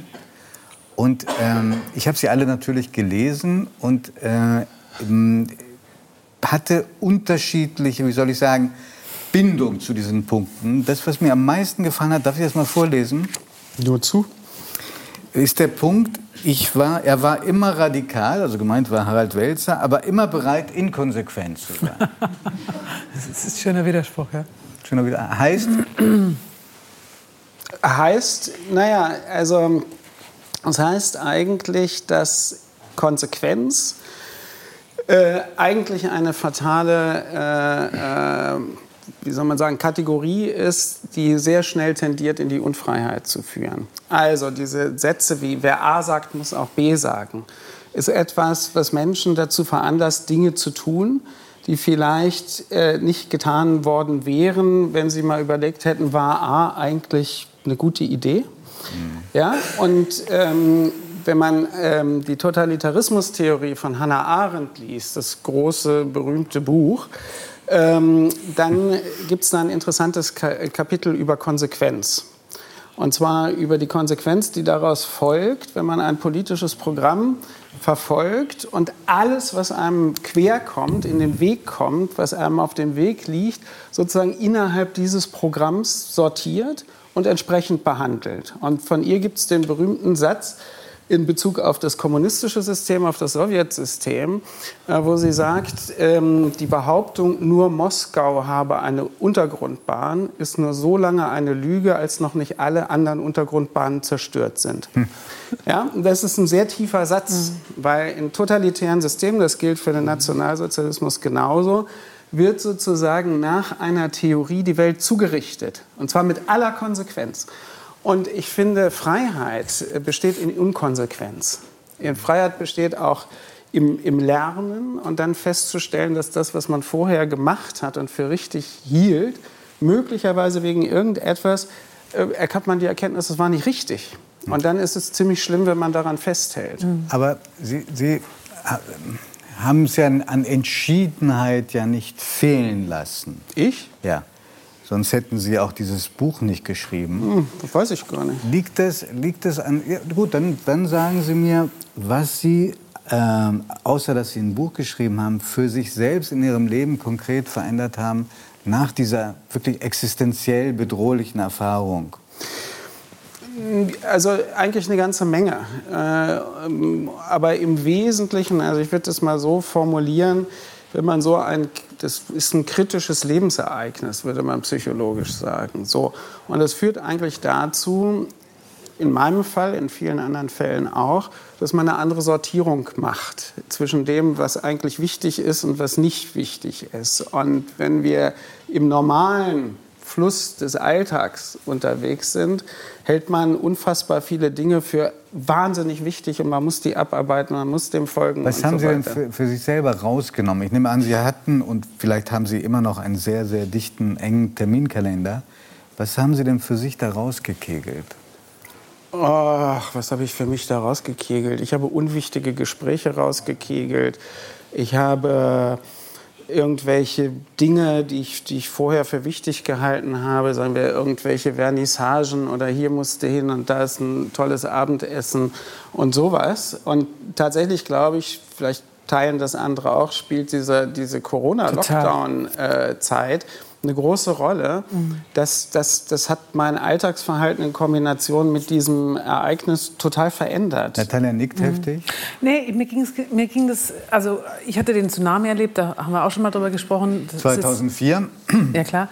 Ähm, das ist nun mal was anderes, wenn man in einer Katastrophe ist, die etwas mit einem macht, wie das, was Sie erlebt haben. Aber das sind natürlich Momente, wo man anfängt, anders äh, zu gucken und Klar. der Blick sich verändert und man sagt, das brauche ich, das brauche ich nicht, ja. darauf kann ich auch verzichten. Und bei mir hat das Corona übrigens, also jetzt die Corona-Zeit, wie man immer so schön sagt, auch gemacht. Ich habe auch auf viele Dinge verzichtet, auf die ich vorher gar nicht wusste, dass ich so gut darauf verzichten kann. Das ist der Punkt. Das ist der ja. Punkt. Also es hat auch was, also so komisch sich das anhört, diese Erfahrung hat was unheimlich Entlastendes. Mhm. Also weil man einfach diese andere Sortierung machen kann ja. und dann denkt, oder was ich, diese ganzen merkwürdigen gefühlten Verpflichtungen auf E-Mails zu antworten, obwohl man die nie haben wollte oder sowas. ja? und, und ich mache da vieles einfach nicht mehr. Ich auch nicht. Und äh, es gibt dann andere Effekte. Es sortiert herrlich, wenn man das könnte. Ja. Ich fand, ich fand so wahnsinnig lustig in Ihrem Buch, haben Sie so einen Satz geschrieben, dass Sie sich jetzt nicht mehr über schlechtes Wetter ärgern. Ja. Das fand ich ganz toll, weil es gibt von Karl Valentin so einen, einen wunderbaren Satz dazu, der sagte, ich, ich freue mich, wenn es regnet, weil wenn ich mich nicht freue, regnet es trotzdem. Ja. Und, und, und, das erinnerte mich irgendwie wieder. Ähm, aber ich fand, ich fand insbesondere einen Satz, also um was ganz anderes zu sagen, ein Satz aus Ihrem Buch, der hat mich beschäftigt und fand ich wirklich beeindruckend, hatten Sie auch in dem Spiegel-Interview damals gesagt. Mit Herrn de Maizière zusammen, ne? Mit de Maizière ja, zusammen. Ja. Da sagten Sie, ähm, ähm, das Weitermachen an einem bestimmten Punkt zerstört es, ja. marginalisiert es und das, und das Aufhören schützt es. Also ganz egal, an welchem Punkt. Das fand ich wirklich interessant und einen, einen, einen sehr originellen Gedanken. Und wahrscheinlich ist das richtig, das kann man bei jedem Sportler sehen. Also wenn der Sportler aufhört, an, einem, an dem Höhepunkt, Herr Beckmann weiß das mit seinen 95 Jahren, ähm, an einem bestimmten Punkt, dann, dann ist es ja für, den, für ihn immer ganz gut. Ne? Also, du wirst immer älter, immer, Reinhold. Immer noch weiter. 85, ja, ich krieg die Vor allem war nicht Herr Beckmann gemeint, sondern Uwe Seeler. Ja. Ach so. ja, ja. ja, Was in dem Buch aber auf der, er sagt, es, es ist ja sozusagen das immer gleiche Tun. Das banalisiert das Leben. Das banalisiert das banalisiert das Leben. Das ist ein bisschen anders, wie er es beschreibt. Und das ist so, was ich ganz beeindruckend finde, das sozusagen mit sich selbst noch mal ins Risiko zu gehen, was völlig anderes zu tun, zu sagen, ich springe da raus aus der Linie meines Lebens, die ich irgendwie ganz sicher habe und wage noch was. Mhm. Ich nehme das Scheitern in Kauf. Das finde ich einen unheimlich also interessanten also Aspekt. Ich, fand ganz anderen, ich, ich, wollte Sie noch was anderes fragen. Habe ich es vernünftig erklärt? Ja, das total klasse. Das wir, wir merken uns alle unsere Fragen. Ich wollte Schieren endlich mal ein bisschen Es ist schön, wie jeder etwas anderes sieht in dem Buch. Ja? Okay, ich frage. Nein, nein, bitte. Ja. Ähm, Haben Sie es verstanden, Herr Schier? Das Buch... ähm, Nein, was mich interessiert, ich hatte auch mal so eine Nahtoderfahrung äh, bei einer Operation und für mich war ich habe vollkommen andere Folgen als Sie daraus gezogen. Ähm, ich fand das wahnsinnig beruhigend. Also ähm, ich hatte immer so lange Zeit so äh, gedacht, das wird alles so anstrengend mit dem Sterben und, und, und so, so furchtbar mühsam und man, man hat Angst und keine Ahnung was. Und, und genau das Gegenteil war der Fall. Und das hat mich wahnsinnig beruhigt. Und seitdem beantworte ich noch viel mehr E-Mails. Ja, weil ich, es, es, es war so, ähm, also dass man so, dass man so eine Ruhe daraus gibt. Aber das ist bei Ihnen sozusagen können wir die, das Gegenteil. Können wir die E-Mail-Adresse einblenden von Herrn ja, ja, vor allem, vielen Dank. Ja. Machen wir doch ein Schirm. Ich, ich schreibe ihm dann auch an. Ja. So, Ging das Ihnen nicht so, sondern, sondern bei Ihnen war es sozusagen so, dass, dass Sie das, ähm, dass Sie so, ihr Leben ändern wollten? nein, nein, nein, nein. Ich wollte nicht das Leben ändern, sondern das Leben hat mich geändert. Also das, das ist nicht der Punkt. Also es ist, ja nicht Das im, ist so ein Soziologensatz, aber im Grunde genommen ist es, ist es doch so. Also jetzt frage ich gleich noch mal ein paar Sachen zu. Er ist, er ist, wir haben es noch nicht erwähnt, aber Professor Welzer ist äh, Soziologe und Eine- eine der- der Sozialpsychologe. bedeutendsten Soziologensätze Soziologen. muss man sich von einem Juristen sagen lassen. Genau, weil ich das auch immer zu hören bekommen habe. Ja, sagen Sie mal vielleicht noch ganz kurz, wenn Sie, wenn Sie, wir können das ja so zusammenfassen. Was hätten Sie denn gerne auf dem Grabstein stehen? Äh, Da, darüber würde ich mir gar keine Gedanken machen, weil das ist etwas, glaube ich, was irgendjemand dann entscheiden soll. Also das würde ich, ich Ja, würde mal, ja bei mal als Beispiel auch was sagen. Es gibt da jetzt Leute aus meinem äh, Umfeld, die dieses Buch gelesen haben. Und da habe ich so ähm, schöne SMS bekommen, äh, so in dem Sinne oder auch ähm, kurze Nachrichten, wo dann drin stand, du, ich habe das jetzt zu Ende gelesen und ich kann dir sagen, äh, wenn ich nach dir sterbe, komme ich mit einer Band auf deine Beerdigung. Und ähm, solche Schlussfolgerungen sind so gezogen worden, wo irgendwie was offensichtlich gute Laune gemacht hat an dieser Art der Verarbeitung. Aber davon haben Sie ja dann leider nichts Doch, würde ich sagen. Aber, aber Weil- weil trotzdem, also ich, ich, ich komme jetzt auch mit meiner eigenen Projektion. Eigentlich plädieren Ich möchte Sie, ja dann auch noch mal was Eigentlich plädieren Sie ja dafür für eine Kultur des Aufhörens. Richtig. Und äh, so für eine Anleitung zum Neubeginn. Deshalb erlaube ich mir die Frage, was ist denn Ihnen als Neubeginn gelungen, außer dass Sie ein paar blöde Essen, ein paar doofe Vernissagen und E-Mails, die Sie nicht mehr beantworten, äh, jetzt damit in Frieden leben? Ach, Das war es eigentlich schon, offensichtlich. ist schon eine ganze Menge, sagen. Nee, nee, nee, Leute. Also, Seien wir ehrlich. jetzt muss ich, jetzt muss ich doch noch mal. Ähm, Aber nicht mit Hannah Arendt, das ist zu schwierig. ja, ja, das finde ich jetzt eine Beleidigung des Publikums. Nein, das das war ja ich nicht nicht. so Das schwierig. finde ich nicht. Aber äh, jetzt Ich noch mal sehr, dazu. Lieber. Man darf es ja nicht, also das ist ja, wäre jetzt ja nichts Materielles, so aus der Sicht so, ach, ich habe eine schwierige Erfahrung, jetzt will ich noch mal die Welt sehen oder ich lasse mich scheiden oder was auch immer. Ja, das wären ja so diese, diese, diese fetten Konsequenzen. Sondern der Prozess ist ja selber ein anderer. Ich habe ja zum Beispiel ähm, Menschen gesprochen, zu dieser Frage des Aufhörens. Menschen, die besondere Erfahrungen gemacht haben oder bestimmte Techniken. So, weil wir haben, das wäre ja überhaupt mal ein Punkt, wir haben ein Kulturmodell, was darauf abgestellt ist, in jeder Phase Grenzen zu überschreiten, zu steigern, immer weiter zu machen. Und mein Punkt, den ich auch vor diesem, diesem Herzinfarkt gehabt hatte, war, dass ich, wenn ich über Klimawandel, über Artensterben und sonst was nachdenke, dann haben wir es mit Endlichkeitsproblemen zu tun. Da geht etwas zu Ende. Und wenn wir nicht aufpassen, ist es sozusagen auch das Ende der menschlichen Lebensform. Und was wir tun, kulturell, ist diese Endlichkeitsprobleme zu ignorieren und so zu behandeln, als sei es etwas, was man nur technisch besser oder optimieren müsste. So, und ich denke, an vielen Stellen müssen wir kulturell, gesellschaftlich dazu kommen, dass man Dinge auch weglässt, dass man mit Sachen aufhört. Das ist der grundlegende Gedanke. Nun haben wir aber keine Kultur des Aufhörens und keine Expertinnen des Aufhörens. Und dann habe ich halt mich mit Leuten getroffen, von denen ich glaubte, die haben Ahnung vom Aufhören. Die haben auch Ahnung vom Tod oder die haben auch Ahnung vom Leben und von extremen Situationen. Und das war für mich sowas, das hätte ich vorher nicht gemacht. Ich fand es wahnsinnig interessant, mich mit diesen Menschen zu unterhalten. Und das ist zum Beispiel was, was ich jetzt sagen würde, das hat mein Leben verändert. Zum Beispiel in, in einem Aspekt. Wir haben so eine merkwürdige unterirdische Auffassung, dass die, die Bedeutung eines Lebens auch von der Dauer des Lebens abhängt. Ja. Und ich habe in diesen Gesprächen gelernt, dass auch ein Leben, was nur ein paar Stunden dauert, äh, genauso wichtig sein kann wie eins, was 98 Jahre oder hier wie 105 ist Reinhold Beckmann. Nochmal zehn ja, Jahre das toll. Ja, Entschldung, wir waren bei Uwe Seeler. Ich will da nur ein bisschen. Nein, das ist alles in Ordnung. Auch der ist Nein, noch ich nicht wollte 105, aber das klären wir gleich. 115 Das geboren. verselbstständigt 105 sich zum jetzt ersten. mehr. Nachher sind wir bei 130. Ja, und das, das sind solche, solche Gedanken. Ähm, da würde ich dann sagen, die haben mein eigenes Verhältnis äh, sozusagen in diesem Nachgang, das ist jetzt anderthalb Jahre her, und ich habe mich mit diesen Fragen der Endlichkeit, der eigenen Endlichkeit, aber auch der politischen und ökonomischen Notwendigkeit, Endlichkeit zu denken, ähm, sehr beschäftigt. Und das hat, hat mein Verhältnis zu meinem eigenen Leben verändert. Und ich muss zugeben, es ist bei aller Flapsigkeit, die hier ab und zu hochgekommen ist, ein sehr äh, berührendes und lesenswertes Buch.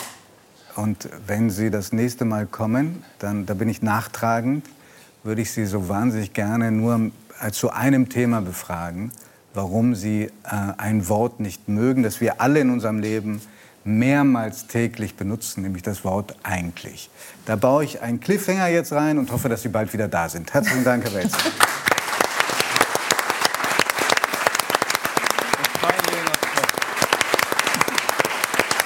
So, und jetzt freue ich mich sehr auf das Gespräch mit Reinhold Beckmann, 110 der äh, mittlerweile. mittlerweile 125 War schön, sein Abend, müsste. Nein, wir klären das jetzt auf. Soweit ich weiß, ist Reinhold Beckmann so um die 65. Ja. Wir reden aber heute über ein Geburtstagskind, über ein sehr prominentes, sehr liebenswertes, das heute genau seinen 85. Geburtstag feiert. Und das ist Uwe Seeler. Und du hast eine sehr berührende Dokumentation über Uwe Seeler gemacht. Wir hätten ihn auch gerne eingeladen natürlich heute, aber ähm, er ist also er ist aus gesundheitlichen Gründen kann er nicht hier sein. Kannst du uns erzählen, wie es ihm geht? Magst du uns erzählen, wie es ihm geht? Ja, ich habe ihn ja in den letzten sechs Wochen wieder etwas intensiver begleitet. Und klar, Uwe ist wackelig. Er hat ja einen Autounfall gehabt, nicht selbst verursacht, aber Auffahrunfall. Und das liegt da ein bisschen zurück. Und das hat alles verändert. Das heißt, der gute Uwe, der immer sozusagen gut im Saft war, das ist im Moment nicht mehr. Das weiß er auch. Er geht am Stock und äh, es ist schon seit längerer Zeit. Uwe hakt sich dann unter und dann gehen wir durch Hamburg und wir haben so verschiedene Stationen noch mal besucht. Sein Elternhaus, seine Schule, die Hochzeitskirche damals 1959 in Hamburg-Eppendorf. Und nein, Uwe ist ein besonderer Mensch, ein ganz wertvoller Mensch. Das, das, das spüren die Leute. Das ist so eine Bodenständigkeit, ja, die kaum noch ein anderer Star der früheren Zeit oder auch der jetzigen Zeit hat. Und dieses Lieben für das Normale, das zeichnet ihn aus. Wir sollten mal eben das Glas heben für Uwe, Ich wollte nicht gerade nur für sagen, Schwester wir so Barbara. einsteigen. Aber auch. Ähm, Auch. Also dieser Applaus ist für Sie, Uwe Seeler, falls Sie uns Ja. zugucken. Alles Gute zum 85. Geburtstag zu Ihnen nach Hause. Ich könnte mir vorstellen, er guckt sich das sogar an, weil wenn er im Werder Bremenland ja, geehrt wird in einer Sendung, dann guckt er bestimmt rein. Komischerweise sind seine engsten Freunde zwei ehemalige Bremer Fußballer. ich gesehen in der Max Dokumentation. Lorenz und äh, Sammy. Ja, das ist also schon ungewöhnlich. Was ja erst recht eine Ehrung ist. ne? Das ist ja quasi wie eine, wie eine Heiligsprechung. Ja. Ja, wenn, wenn zwei Werder Bremen äh, Galionsfiguren dann am Tisch sitzen, oder? In der Dokumentation. Ähm, ja, das, aber ansonsten steht er natürlich auch in seiner Art für die ganz besonderen heiligen Momente. Das wissen die Leute. Das ist ja, um das nochmal zu erklären, Uwe Seeler war ja als Fußballer wirklich in seiner Vitalität, in seinem Talent einfach außergewöhnlich. Aus armen Verhältnissen kommt. Sein Vater war auch schon Fußballer beim HSV. Und das war so beeindruckend, als wir dann in seinem Elternhaus waren und er noch mal erzählt hat, ich sag, Uwe, hast du ein eigenes Zimmer gehabt? Nein, ich habe natürlich im Elternzimmer gepennt und die Brüder lebten zu zweit und zu dritt in einem Zimmer und dann Es war eine Zwei-Zimmer-Wohnung, war eine erzählt. Zweizimmerwohnung, dann die Fliegerangriffe immer ab in den Keller und äh, tagsüber draußen auf der Straße Fußball gespielt. Da standen noch keine Autos. Jetzt wäre das, wär das da in Eppendorf überhaupt nicht mehr möglich. Und was ihn, glaube ich, noch mal mehr das Herz sozusagen hat erobern lassen bei den Fußballfans draußen, ist, ist die Tatsache, dass es diesem sündigen Angebot damals, wenn wir jetzt an die 60er Jahre uns zurückerinnern, da gab es. Inter Mailand, Giovanni, es gab einen italienischen Erfolgstrainer, Helenio Herrera. Ein, ein Spanier oder Argentinier? ja, Argentinier. Ja. Mhm. So, und äh, er kam nach Hamburg und wollte unbedingt Uwe Seeler. Wollte Uwe Seeler zu Inter Mailand holen. Und das war eine Zeit, wo in Deutschland alle sozusagen gezittert haben. Der darf nicht gehen, der darf nicht gehen. Jeder hätte es verstanden, wenn er damals gegangen wäre. Sehr viel Geld. Sehr viel Geld wurde geboten, eine Million Mark. Das war ein, ein, ein wirklich ein sündiges Angebot damals. Und dann, ich weiß noch, es gibt, diese Bildzeitung noch aus der Zeit. Uwe bleibt in Hamburg. Sein Aufatmen ging durch die Republik und das äh, war so der erste Schritt zum wirklich großen Idol, neben den großen anderen heiligen Momenten, die er als Fußballer geliefert hat. Wir haben so einige Sachen vorbereitet aus der Dokumentation. Ah, ja. Das gehört dazu. Das ja. können wir uns jetzt angucken, ähm, was Uwe Seeler selbst zu diesem Angebot von Inter Mailand heute in der Rückschau sagt. Bitte schön. Ja gut, ich hatte ja gutes Geld verdient als Vertreter für Adidas. Und insofern haben wir uns beide dann gesagt, dann brauchen wir uns das nicht aufladen. Und wir waren glücklich und zufrieden. Ja, ne? völlig richtig. Ich glaube, so ist es gekommen, dass ich gesagt habe, nee, ich bleibe hier und mache so weiter, wie es jetzt läuft, weil es einfach gut war. Und das war mir so am liebsten. Und Hast du es bereut? Im, Im, Endeffekt habe ich nichts bereut. Nee. Nee. Ich glaube, das ist das Wichtigste.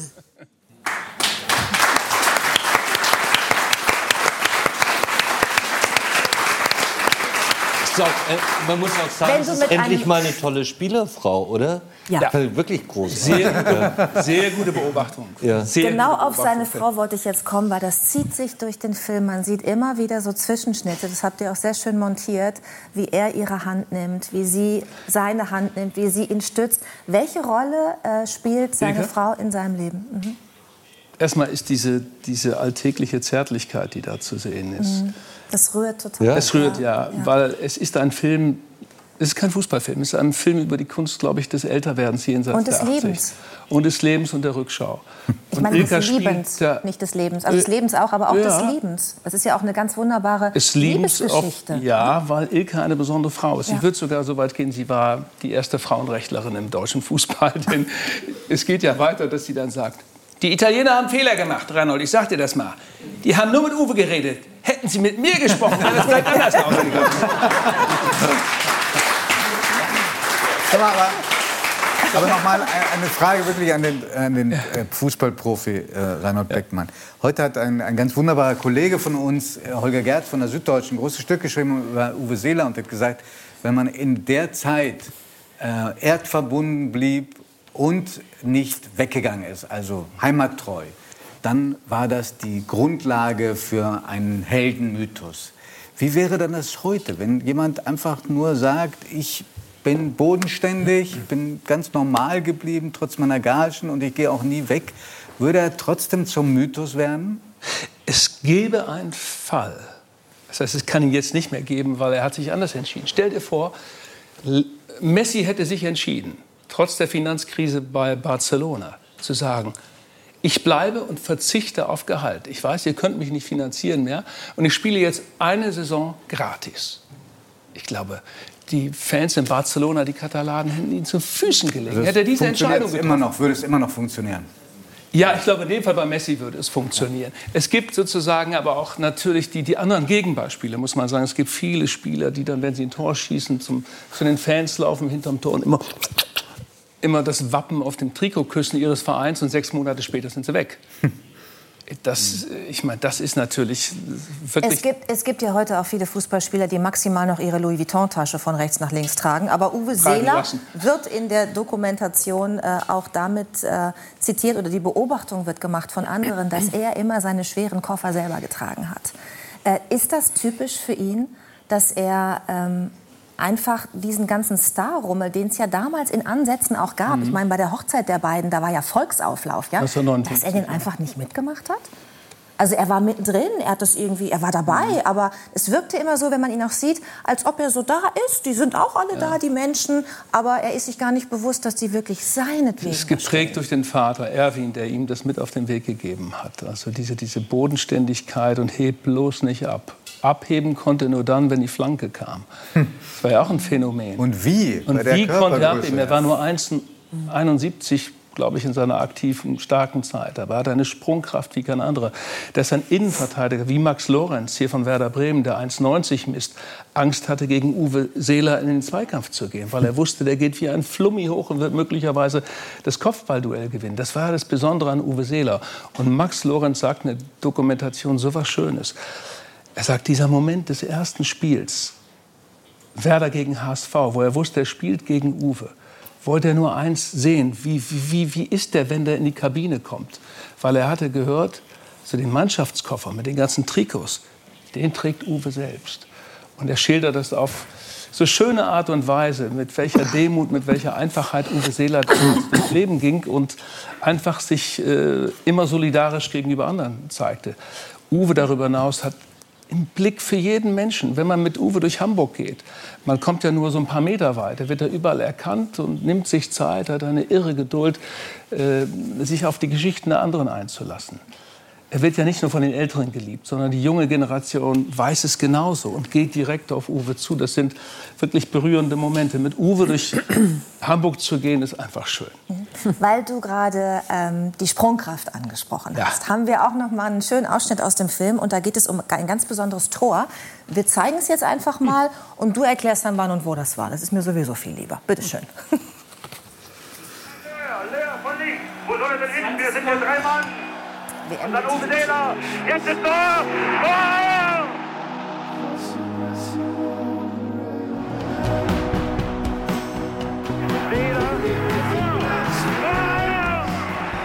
Uwe Seeler köpfte das 2 zu 2.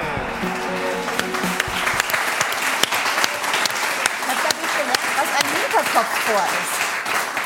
Ja, ja, diese Szene war uns sehr wichtig, Ole Zeisler und mir, mit dem ich den Film zusammen gemacht habe, mit, auch mit der Musik, Bon Iver. Und äh, dieses Tor, ich weiß noch genau, das Tor habe ich in Farbe gesehen. Ich, das ist eine Mischung bei mir 1970. Ein Teil der WM habe ich schwarz-weiß gesehen zu Hause und in der Kneipe gab es schon den Farbfernseher. Und wir haben gedacht, was ist denn das? Wie kann man so ein Tor köpfen? Wie geht das? Steht rückwärts zum Tor. Und es war eine ganz kritische Situation. Damals Weltmeisterschaft 1970 gegen England in Leon. Mittags wurde gespielt, es war 40 Grad. Ja, eine Spielansetzung, die eigentlich völlig absurd ist. Deutschland lag 0 zu 2 zurück, dann Anschlusstreffer und dann macht Uwe Seeler dieses Zaubertor, dieses Kunsttor. Es ist ja viel darüber diskutiert worden, wie das geht. Ja, ob und er das sagt, das- gezielt war oder ob das irgendwie Glück war. ja, Ja. er sagt selbst dazu, Giovanni, ach, was soll ich denn machen? Es war doch die einzige Möglichkeit.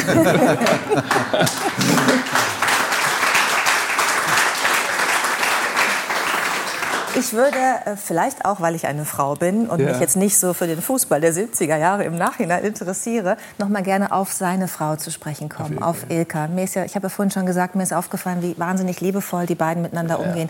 Wie lange sind die beiden jetzt zusammen? ach, das ist jetzt über 60, kannst du zurückrechnen. Also Sind die das 69 Jahre, kennen die sich? Ja, das kommt hin, weil sie war ja ganz jung. Sie hatte ja den Ehrgeiz, ich will mit 20 verheiratet sein. Ja. Und sie hat es natürlich gepusht. Also Ilka ist schon, wie die drei Töchter sagen heute, Reinhold, wenn du zu Mutter kommst, du weißt, Mutter ist die Regierung. Und äh, ja, Wir lassen Sie jetzt noch mal zu Wort kommen, weil es Ja. so schön ist. Und er lässt die Menschen auf ihn zukommen. Wenn ich das heute noch sehe, etwas ältere Generation, so unsere Generation, die strahlen, wenn sie ihn sehen und schnacken mit ihm und er lässt das alles mit sich machen. Er antwortet. Er ist nie aggressiv. Er reagiert eben positiv. Ich bin ganz stolz auf dich, mein Mäuschen. Sonst fange ich noch an zu heulen. Ja, was für ein schöner Satz. Was für ein schöner Ich bin ganz stolz auf dich, mein Mäuschen. Das sind die beiden Mäuschen und Dickerchen? Ja. Ein Dicker, ja. Das sind die beiden. Ja, ist wirklich sehr berührend und man kann sich das, es lief schon im NDR Fernsehen und man kann sich die Dokumentation aber immer noch angucken, ne? Ja. und zwar in der Mediathek. Lief auch in der ARD schon, und, aber die Klickzahlen Zweimal, ja, ja, ist, äh, sind toll einfach in der Mediathek. Die Leute haben einfach, man merkt das, so ein Bedürfnis, Uwe da ein bisschen näher zu kommen und spüren, dass das ein besonderer, ja, dass es ein wertvoller Mensch ist. Ja. Und äh, ich kann Ihnen die Dokumentation auch nur sehr, sehr, sehr ans Herz legen. Schauen Sie mal rein, äh, auch wenn Sie sich gar nicht so für Fußball interessieren. Es ist eine menschliche Geschichte, die hier erzählt wird und die Geschichte eines ganz besonderen Hamburgers, eines ganz besonderen Norddeutschen.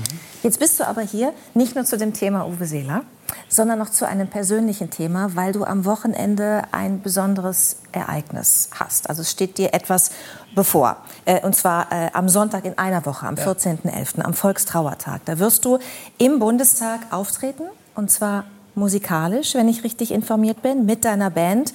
Und du wirst dort einen Antikriegssong ähm, auf die Bühne bringen. Und der heißt Vier Brüder. Und das ist eine sehr, sehr persönliche Geschichte. Und da wir dich natürlich jetzt hier haben, Mhm. würde ich dich auch gerne noch mal darauf ansprechen, was das für eine Geschichte ist, die du da in diesem Lied erzählst. Es ist die, Gesch ja, es ist die Geschichte meiner Mutter. Äh, Ich habe das im März veröffentlicht und äh, bin ganz überwältigt über die Reaktion, weil es gibt so viele Geschichten von anderen Menschen, die äh, von einem ähnlichen Schicksal schreiben und berichten. Also meine Mutter hat alle vier Brüder verloren. Alle vier, Alfons, Hans, Franz und Willi, sind nach 1945 nicht mehr nach Hause gekommen.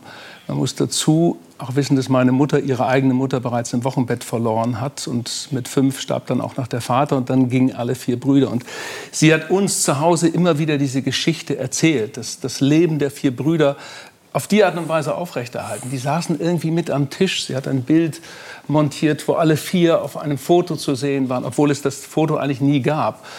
Und sie hat uns immer gemahnt. Also Alfons ist bereits 1942 in dieser absurden Schlacht in Stalingrad am Heiligabend gefallen. Da war Hans schon tot, äh, in Reschew ebenso eine völlig absurde Schlacht äh, kurz vor Moskau. Und dann war die ganze Hoffnung in den Dritten gesetzt, der dann 1945 auf dem Weg nach Hause noch von Partisanen erschossen worden ist. Und dann hat sie uns immer wieder die Geschichte von Willi erzählt. Das war der jüngste. Der jüngste. Bruder. Willi war 16, 16 Jahre. Sie hat immer Was gesagt, man sich immer wieder verdeutlichen muss, ne, wenn man über diese Zeit spricht. Noch ein. Kind. Ja. war ein Kind. Sie sagt, der war noch längst nicht erwachsen. Und wenige Wochen vor Kriegsende wurde er abgeholt. Er hatte sich unten im Kohlenkeller versteckt, wie sie uns erzählte. Kauerte dort heulend vor Angst. Und dann kamen die Feldjäger und haben ihn mitgenommen. Und einige Monate später kam Willi zurück in einer Holzkiste. Und dann war der vierte gefallen. Und äh, wie gesagt, die vier Brüder, die Geschichte, die hat bei uns weitergelebt und wir haben oft drüber geredet und das hat mich war immer meine Absicht, das mal in einen Songtext versuchen zu erzählen, zu beschreiben und ähm, das habe ich jetzt gemacht und meine Mutter hat leider diesen Songtext, sie ist vor anderthalb Jahren gestorben, mit 98, mit glücklichen 98, ähm, hat sie nicht mehr lesen können, aber ich habe ihr davon erzählt. Was glaubst du, kann so ein Lied, kann so ein Song bewirken? Wir haben ja auch gerade von Edda Schönherz ähm, gehört, dass sie sich auch bemüht, die Erinnerung da am Leben zu erhalten und auch darüber zu berichten, was ihr geschehen ist. Was kann im besten Falle so ein Song bewirken? Naja, es ist ja die Geschichte auch der vielen Familien, die die große Verluste hatten. Und äh, mich hat das so überrascht, dass bei YouTube in der Kommentarleiste, aber auch bei den Briefen, die wir bekommen haben, die Menschen ihre eigenen Verlustgeschichten reinschreiben und sagen, das ist, danke, dass du den Song gemacht hast, aber das ist bei uns in der Familie passiert. Mein mein Bruder ist nicht mehr nach Hause gekommen. Ich habe meine Eltern verloren oder bei uns sind auch drei Jungs nicht mehr nach Hause gekommen. Äh, ich glaube, das ist ganz wichtig. Wir sind jetzt die Generation, die das weitererzählen müssen. Äh, ich erinnere mich noch an die Diskussion des Films Unsere Mütter, unsere Väter, damals Nico Hoffmann. Mhm. Also kann man diese Geschichte so weitererzählen. Da hat sich Frank Schirmacher davor gestellt und hat gesagt, ja, es ist wichtig, dass die Generation jetzt beginnt, diese Geschichten weiterzuerzählen. Und hat wirklich auch noch mal damals ganz ermutigend darüber geredet und sich gefragt, was hätte ich gemacht, wenn ich 21 gewesen wäre oder 20, 1941, 42 und ich hätte gemusst, ich hätte rausgemusst. Was hätte ich gemacht? Ähm, und wie gesagt, es gibt ganz bewegende Reaktionen auf dieses Lied und jetzt kam die Einladung, das hat mich sehr überrascht. Der Volksbund veranstaltet das am Volkstrauertag, die offizielle Feier im Bundestag. Und sie haben gefragt, ob wir dieses Stück zusammenspielen können. Wir spielen das in ganz kleiner Besetzung in der Band normalerweise. Morgen Abend wieder in Diepholz hier, nicht weit von Bremen. Und wir spielen es hier mit äh, einem Teil des Bundeswehrorchesters, ein kleines Oktett, zwei Klarinetten, zwei Oboen, zwei Fagott und zwei Hörner und dazu der Chor aus Thüringen. Wir haben nächste Woche Freitag die ersten, wir hatten schon eine erste Probe, nächsten Freitag dann die nächste und das ist für mich auch, sage ich mal, echt eine bewegende Geschichte, muss ich ganz, ja, ganz ehrlich sagen. Ich freue mich da sehr drüber. Und es gibt auch ein ganz bewegendes Video. Es gibt auch ein ganz bewegendes Video zu diesem Song und das kann man sich angucken auf dem YouTube-Kanal der Band. Äh, Wir haben jetzt also zwei Aufgaben, den Song angucken und die Dokumentation über Uwe Seeler. Und Vielen was, Dank. Judith, was ich noch schön finde, ist meine Mutter Enne. Das wird projiziert, das Video dann im Bundestag, dass sie es schafft jetzt, äh, dass sie da ist. Ja, sie spielt total. dort. Das finde ich wunderbar. Schön. Ja. Schön. Dankeschön, Reinhold.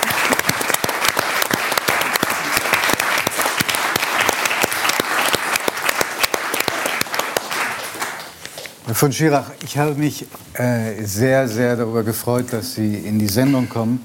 Gleichzeitig ähm, ist mir unwohl zumute. Ich ähm, habe ein schlechtes Gewissen. Ich komme mir vor wie ein Hochstapler, weil das letzte Mal, als Sie hier waren, äh, dann habe ich nach einem fulminanten Auftritt von Ihnen mich hinreißen lassen, den Mund sehr voll genommen zu dem Satz, und wenn Sie das nächste Mal kommen, dann dürfen Sie hier auch rauchen. Und äh, das war eigentlich voraus Geschäftsgrundlage für Ihren neuerlichen Besuch. Aber ich bin ähm, kläglich gescheitert. Sie dürfen nicht rauchen. Es war schon, wäre schon vorher sehr schwierig geworden. Jetzt sind aber noch die Corona-Bestimmungen dazugekommen. Und ich bewundere Ihre Geduld und Ihre Milde mir gegenüber und dem Sender. Sie täuschen sich vollkommen. Ja. Ich bin nicht milde Ihnen gegenüber. Die Corona-Regelungen sind totaler Quatsch. Was hat das mit dem Rauchen zu tun?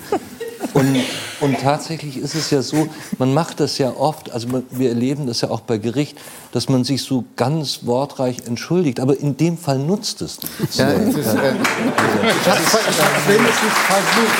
Ich habe wenigstens versucht. Es ändert ja nichts daran. Es ist schlicht nicht in Ordnung. Ich habe meine Zigaretten mitgebracht. Äh, wir, wir, lassen das jetzt einfach. Aber es muss doch, ähm, dass jemand eine Möglichkeit geben. Nein, ist Nein, vorbei. Es gibt, ja? es, gibt, es gibt keine Möglichkeit ja. zu rauchen. Nein, ich, da bin ich ganz bei Ihnen. Aber wir haben ja eine lange Lockdown-Zeit. Das heißt, Sie hätten dann auch nicht mehr die Möglichkeit, das zu tun, was Sie sehr gerne tun, nämlich in Lokale zu gehen, ja. schon morgens um Frühstück zu kriegen. Sie mussten dann aber auch nicht raus, um zu rauchen. Sie konnten also zu Hause schön rauchen. Aber konnten Sie dort auch sich versorgen mit Essen, Kochen? Ein Riesenproblem. Warum? Also, ähm, ich, ich kann nicht kochen. Und zwar überhaupt nicht. Ich kann gar nichts kochen. Und, und ich, gehe, ich gehe immer schon zum Frühstück ins Restaurant oder in, ins Kaffeehaus und, und, und abends und mein ganzes soziales Leben findet auch da statt. Und ich habe jetzt versucht, in dieser Zeit ähm, als erstes Spiegeleier zu machen. Erste Mal? Das erste Mal. Und, mhm. und ich wohne schon ziemlich lange, also fast 20 Jahre in dieser Wohnung. Und, und ich machte diesen Herd an und es begann wahnsinnig zu stinken. Wirklich furchtbar. Und, und dann habe ich den Herd wieder ausgemacht und habe den, den Mann, der für Herde zuständig ist, angerufen. und und der, der kam dann und stellte fest, das war ein bisschen peinlich, dass an dem Herd noch die Transportsicherung.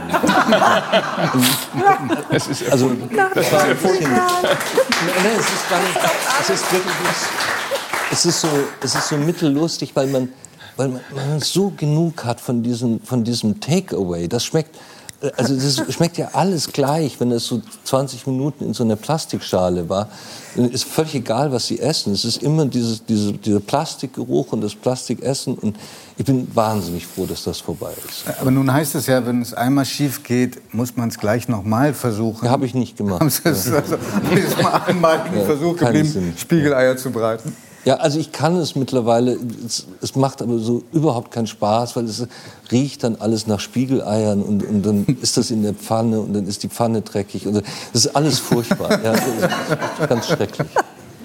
Herr von Schierer, Sie sind unter anderem auch deswegen erstmal, um sich darüber zu ärgern, dass Sie nicht rauchen können, aber auch um Ihr neues Projekt vorzustellen, was ähm, seit gestern über die Streaming-Dienste von RTL auch zu sehen ist, ein siebenteiliges Projekt, das Glauben heißt und nimmt ähm, ihren Ausgang von einem Justizskandal in den 90er Jahren, die berühmte Wormser Missbrauchsskandal, wo es sich dann herausgestellt hat, dass zwei Dutzend Erwachsene unschuldig verdächtigt worden sind und die Kinder aufs Grausigste da äh, den Eltern weggenommen wurden. Dann, also eine furchtbare Geschichte. Äh, wenn man sich anschaut, was das für eine Dimension hatte, dieser Skandal. Würden Sie sagen, Sie haben das auch deswegen jetzt inszeniert, das ist Ihr erstes Drehbuchprojekt auch, weil sowas sich immer wiederholen könnte, so ein furchtbarer Irrtum? Ja, also das war ja so der größte deutsche Justizskandal der Nachkriegszeit. Wird auch gelehrt inzwischen? Wird auch gelehrt an der Uni inzwischen, wird aber auch immer wieder vergessen. Also es gibt wirklich viele Leute, die das gar nicht mehr wissen. Und da waren 25 Erwachsene, die zweieinhalb Jahre allein in Untersuchungshaft saßen und denen wurde hundertfacher Missbrauch von Kindern vorgeworfen. Das war von, von einem Familienvater bis zu Oma. Und, ähm, und tatsächlich ist das entstanden aus, aus einem ähm, zunächst falschen ärztlichen Gutachten und dann einer Kindergärtnerin, die dafür nicht ausgebildet war und die das vollkommen übertrieb. Zwei, also es kam alles zusammen. Dann kamen noch zwei junge Staatsanwältinnen, die, die ähm, nicht ähm, erfahren waren und, und ein, am Anfang ein schrecklicher Richter. Und so ging es immer weiter. Und diese Leute, denen wurde da Furchtbares zugefügt. Und am Schluss stellte sich einfach raus, war überhaupt nichts dran. Also teilweise war das so grotesk, das muss man sich mal vorstellen bei der Justiz, dass da Fälle angeklagt worden sind. Ein, ein Kind sollte vergewaltigt worden sein und das Kind war zu dem Zeitpunkt, wo das stattfinden sollte, noch gar nicht geboren. Oder ein Täter wurde angeklagt ähm, oder ein, ein, Mann wurde beschuldigt und der war zu der Zeit schon im Gefängnis. Und, und lauter so Zeug. Und mich hat aber die, die, diesen Prozess darzustellen, das konnte ich nicht. Das sind 25 Beschuldigte, 75 Da gibt es auch eine Anwälte. extra Dokumentation dazu. Da haben wir eine ja. Dokumentation ja. gemacht und, und dann auch einen Podcast mit den, mit den entscheidenden Leuten. Das hat mich auch nicht so wahnsinnig interessiert, weil man, weil man dem nicht zuschauen kann. Das sind zu viele, da hm. verliert man den Überblick. Und ich habe das, gerade weil Sie das, äh, wie Sie das fragen, gemacht, in die heutige Zeit transportiert, ähm, in, in einem kleineren Maße weil die, natürlich sind die, die, die Dinge, die passieren, ähm, immer noch die gleichen. Und es ist sogar noch verstärkt. Ja, es ist immer verstärkt durch die öffentliche Empörung oder ja, durch die, durch vor allen Dingen durch die sozialen Medien. Ja, mhm. also man, man ähm, wir, wir, haben es doch gerade gesehen. Also wenn ich vielleicht einen Schritt zurücktreten darf, aber ähm, ein, ein Kanzlerkandidat lacht ja, in einer Flutkatastrophe. Armin Laschet. Ja. Armin Laschet. Mhm. Und ja, eigentlich ist man danach kurz davor, ihn aufzuhängen. Was für ein Idiot lacht da in dieser Situation. Und man versteht überhaupt nicht mehr, dass dieser Mann auch ziemlich gute Sachen gemacht hat bis dahin. Aber alles reduziert sich auf dieses Lachen und eine Blase explodiert auf Twitter. Eine Frau schreibt, eine Kanzlerkandidatin schreibt ein Buch und macht das nicht so besonders toll, kennzeichnet Zitate nicht und so weiter. Und, und, man will sie weghaben, einfach nur deshalb. Wir reden über Annalena Baerbock. Genau. Und ich glaube immer, dass das Problem letztlich ist, dass wir, dass wir uns heute an, an Albernheit, an Nichtigkeit, an totalem Quatsch entzünden. Aber darf ich da einmal ja. einhaken, weil Sie haben das ja. äh, auch den schönen Satz gesprochen, wir glauben heute mit fast religiösem Eifer an irgendwelchen Humbug. Ja. Glauben ist ja ein Schlüsselwort, weil so heißt auch Ihr siebenteiliges Projekt. War denn das jemals anders ja, äh, von Schirra? Ich, ich, glaube schon, dass das anders war. Denken Sie an die ganze, es ist ja eine ähm, Geschichte von Ge Ge Gerichtsirrtümern, von nee, Hexenjagden, ist, von ja, Vorverurteilungen. Ich will, ich will das mal anders sagen. Das hat sich schon geändert. Also was die sozialen Medien, worum es mir jetzt in, in, diesem, in dieser Serie ging. Äh, als ich klein war, ähm, ich bin in München aufgewachsen, da war in München selbst auf der Leopoldstraße gab es noch Kneipen und Wirtshäuser. Hm? und Wirtshäuser. Und die Leute sind da abends hingegangen und haben eine Brezel gegessen und, und, und, und besseres Bier als Schultheiß getrunken und wurden so allmählich betrunken und, und lästerten über alles. Ja, also es war die Frisur von Mooshammer und der Ministerpräsident und, und was weiß ich was. Und dann war der Abend irgendwann zu Ende und die sind so beschickert nach Hause gegangen und gut war, am nächsten Tag gab es einen gnädigen Morgen und das Leben ging irgendwie weit.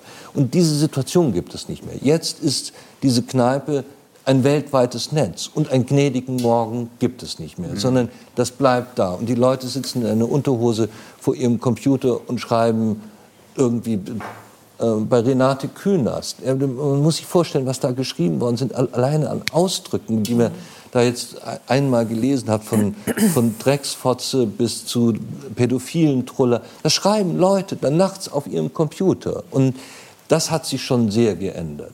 Und diese Empörung über absolute Nichtigkeiten, die mag es früher in diesen Wirtshäusern gegeben haben, aber die spielten keine Rolle. Jetzt spielen sie eine riesige Rolle. Und glauben Sie, dass Sie auch die Richter beeinflussen und Richterinnen? Ja, natürlich. Diese Also, Volksempörung? Ja, ja ähm, wenn es schief läuft, passiert das. Und es gibt Untersuchungen dazu, wie sehr Richter sich von so etwas beeinflussen lassen. Wir haben ja das Richterbild.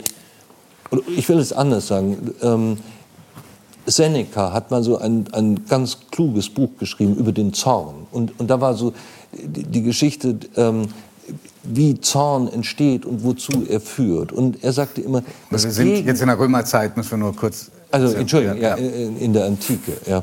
Und die Idee war, war ähm, sozusagen, dass das Gegenteil von dem Zorn Abstand ist. Und zwar Abstand mit Vernunft. Ja. Und das verlangen wir eigentlich von einem Richter, dass der Richter so unsere, unseren Hassgefühl, unsere Wut und so weiter, dass er das kanalisiert, langsam macht. Das, dafür ist die Strafprozessordnung da.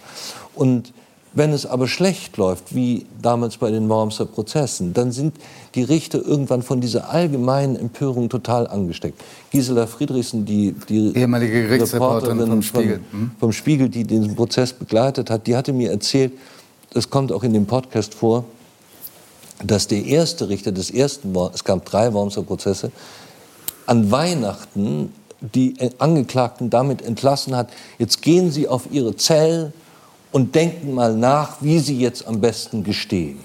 Das wäre, das ist eigentlich undenkbar. Zwei ein Dutzend unschuldige Erwachsene. Ja. unschuldige Erwachsene und einen befangeneren Richter kann man sich ja gar nicht vorstellen. Ja. Der denkt ja nicht mehr darüber nach, vielleicht waren die es nicht. Wir haben einen kleinen Ausschnitt, den wir zeigen können. Frage, Hm. Sie haben jetzt Drehbuch geschrieben. Haben Sie auch ein Wort mitgeredet bei der Besetzung? Ja, ich habe mir Peter Kurt gewünscht. Der ist, Ähm, gut, also Natalia wird ihn natürlich Ja, ja. noch viel besser kennen als wir. Eine unglaublich gute Rolle für ihn. Wunderbar, Aber ja. auch die Sozialarbeiterin, ähm, die Ja. äh, äh, ständig mit ihm streitet. Ja. Es ist ja eine Parabel auf den Widerspruch zwischen Recht und den vom, der vom Zeitgeist äh, beeinflussten Moral. Ja. Ins, in, und wir haben einen kleinen, äh, Katharina Marie Schubert, wahrscheinlich auch eine von dir sehr geschätzte Kollegin. Wir schauen uns den kleinen Ausschnitt an.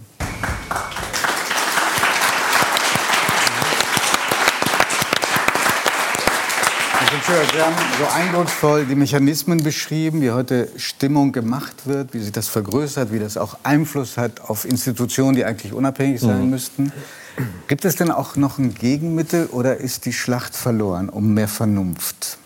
Also ich erzähle Ihnen eine, eine Geschichte, die ich vor kurzem auf dem Kurfürstendamm erlebt habe. D- Das war so ein Fastunfall und, und zwei Autos standen dann so praktisch äh, Schnauze, wie sagt man beim Auto, vor, vorne das Kühlergrill, ja, Kühler an Kühler. So wie mit dem Herd. Ja. Und, und ähm, beide hatten irgendwie, glaubten Recht zu haben und hupten wie wild. Und es passierte dann trotzdem nichts. Und dann stiegen beide aus und trafen sich in der Mitte der Straße. Es war so wie, wie High Noon. Es, war, sah aus wie ein Western.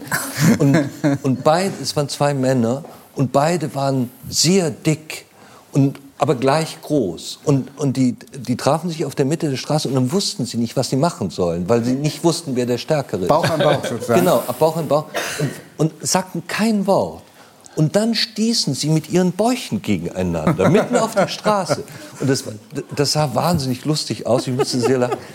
Aber im Grunde genommen ist das genau das, was Sie beschreiben, dass zwischen, zwischen einem Ereignis und, und der Reaktion nichts mehr ist. Und normalerweise, das ist tierisch. Ja, Hunde verhalten sich so oder Esel oder irgendwas, um Hunde nicht zu beleidigen. Ähm, Esel sind meine Lieblingstiere. Ja, deswegen sage ich ja, Esel, Esel, äh, n- nette Esel. Ich mag Esel übrigens auch. Ich Ich auch, ich liebe irgendwas sie. Niedliches. Ja, Ja. sind so eigen. Aber wir wollen ja nicht weiter abschweifen. Darf, darf ich? Esel sprechen. Aber, aber sozusagen das zwischen der, zwischen der Aktion, das Verkeilen des Autos und der Reaktion, Bäuche gegeneinander stehen, findet keine Vernunft mehr statt. Das ist einfach eins zu eins. Das ist das Gegenteil von Zivilisation. Ja. Und, Und gibt es ein Gegenmittel? Ich, man könnte ja auch sagen, diese, dieses Ja, Beispiel mit ich- auf dem. Kurfürstendamm ist ja ganz gut ausgegangen, weil die haben beide irgendwann gemerkt, es bringt nichts und sind vermutlich wieder auseinandergegangen und weggefahren. Oder ja, was ist sind passiert? beide still weggefahren und zwar beide, das war auch lustig, beide gleichzeitig rückwärts und dann ganz elegant nebeneinander. Das, das, das, war, war irgendwie schön hm? zu sehen. Das, das Interessante bei dem Beispiel ist doch, dass in dem Augenblick, wo das in den analogen Raum kommt, also wo die sich physisch begegnen, ja. Funktioniert das genau. nicht mehr. Da ist eine Hemmung. Vor, da, ist eine Hemmung da, da, ist was anderes. Ja. Das wirkliche Leben ist was anderes. Aber ich habe jetzt die ganze Zeit zugehört und stimme bei dem Ganzen zu. Aber was wirklich noch schlimmer ist, ist, dass diese Form sozusagen des Beurteilens von Verhalten, ohne zu wissen, was ist der Grund, was ist der Kontext, also das Laschet-Beispiel. Ja, jeder maßt sich an, sofort beurteilen zu können, das war jetzt nicht recht, was der gemacht hat und der muss aufgehängt werden und so weiter. Das führt ja zu etwas anderem, nämlich zu einer Kultur des Bekennens.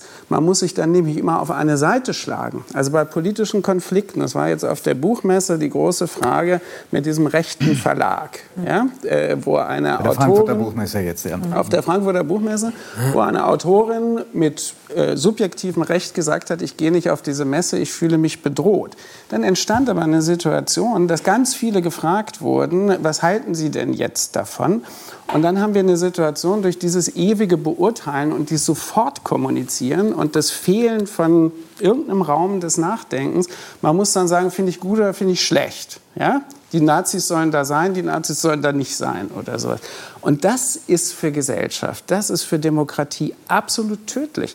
Wenn es den Raum der Ambivalenz oder des Nachdenkens, oder wir haben ja vorher auch darüber gesprochen, man sollte eigentlich in Talkshows mal sagen, fällt mir jetzt nichts zu ein oder sowas. Und plötzlich entsteht ein Raum, den man, der erstmal gar nicht gefüllt werden muss. Ja? Und diesen Raum verlieren wir durch dieses permanente Beurteilen und dieses permanente Bekennen, obwohl man von nichts eine Ahnung hat im Zweifelsfall. Und das ist, das finde ich politisch unheimlich fatal. Ich stimme Ihnen zu.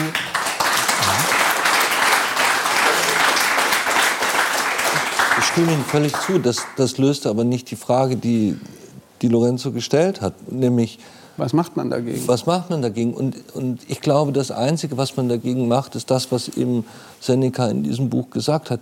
Äh, wirklich einfach mal einen Schritt zurücktreten ja, und, und, und abwarten. Reines Warten reicht schon. Und ich glaube, dass die, ähm, wir kommen in eine Situation, dass neben uns ein Mann mit grüner Hose vorbeigeht und wir hassen den, weil er eine grüne Hose anhat. Ja, dieses Schwein, wieso trägt er eine grüne Hose? Alfons, das ist nichts gegen... Nein, entschuldigen, Sie haben eine grüne Hose. Nee, nee. Nichts ich habe das nicht gesehen. Ja, nein, nein. Wir, wir lieben natürlich Leute mit grünen Hosen, aber...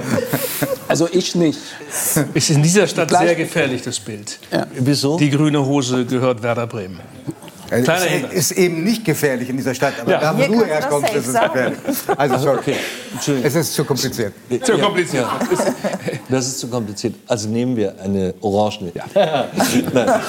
nee, da, da, da, bin ich nicht einverstanden. Ja. Aber ich glaube sozusagen, dass, dass, wir, dass wir wahnsinnig aufpassen müssen. Ich habe dieses Beispiel in der Buchmesse habe ich verfolgt. Ich habe jetzt gerade ähm, vor zwei Tagen ein anderes Beispiel gesehen. Das war Richard David Brecht, der irgendwie in eine wegen seiner Kinder, der Impfung seiner Kinder, in, in der Impfung seiner Kinder bei in einem Podcast mit Markus Lanz ein, zwei, drei Sätze gesagt haben, die nicht wahnsinnig toll waren, die man so nicht vertreten kann, denen man sich distanzieren soll.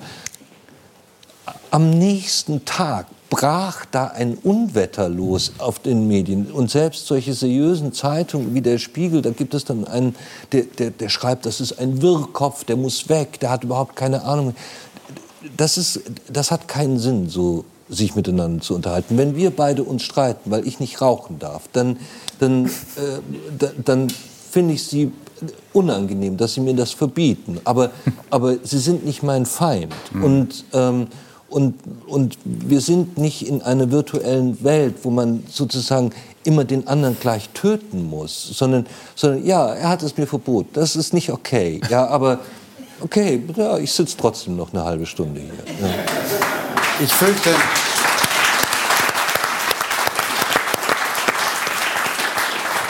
Ich fürchte, ich muss mit diesem Stigma leben, aber es war für mich eine, und ich glaube für alle, die hier sitzen, eine ganz große Freude, Ihnen zuzuhören.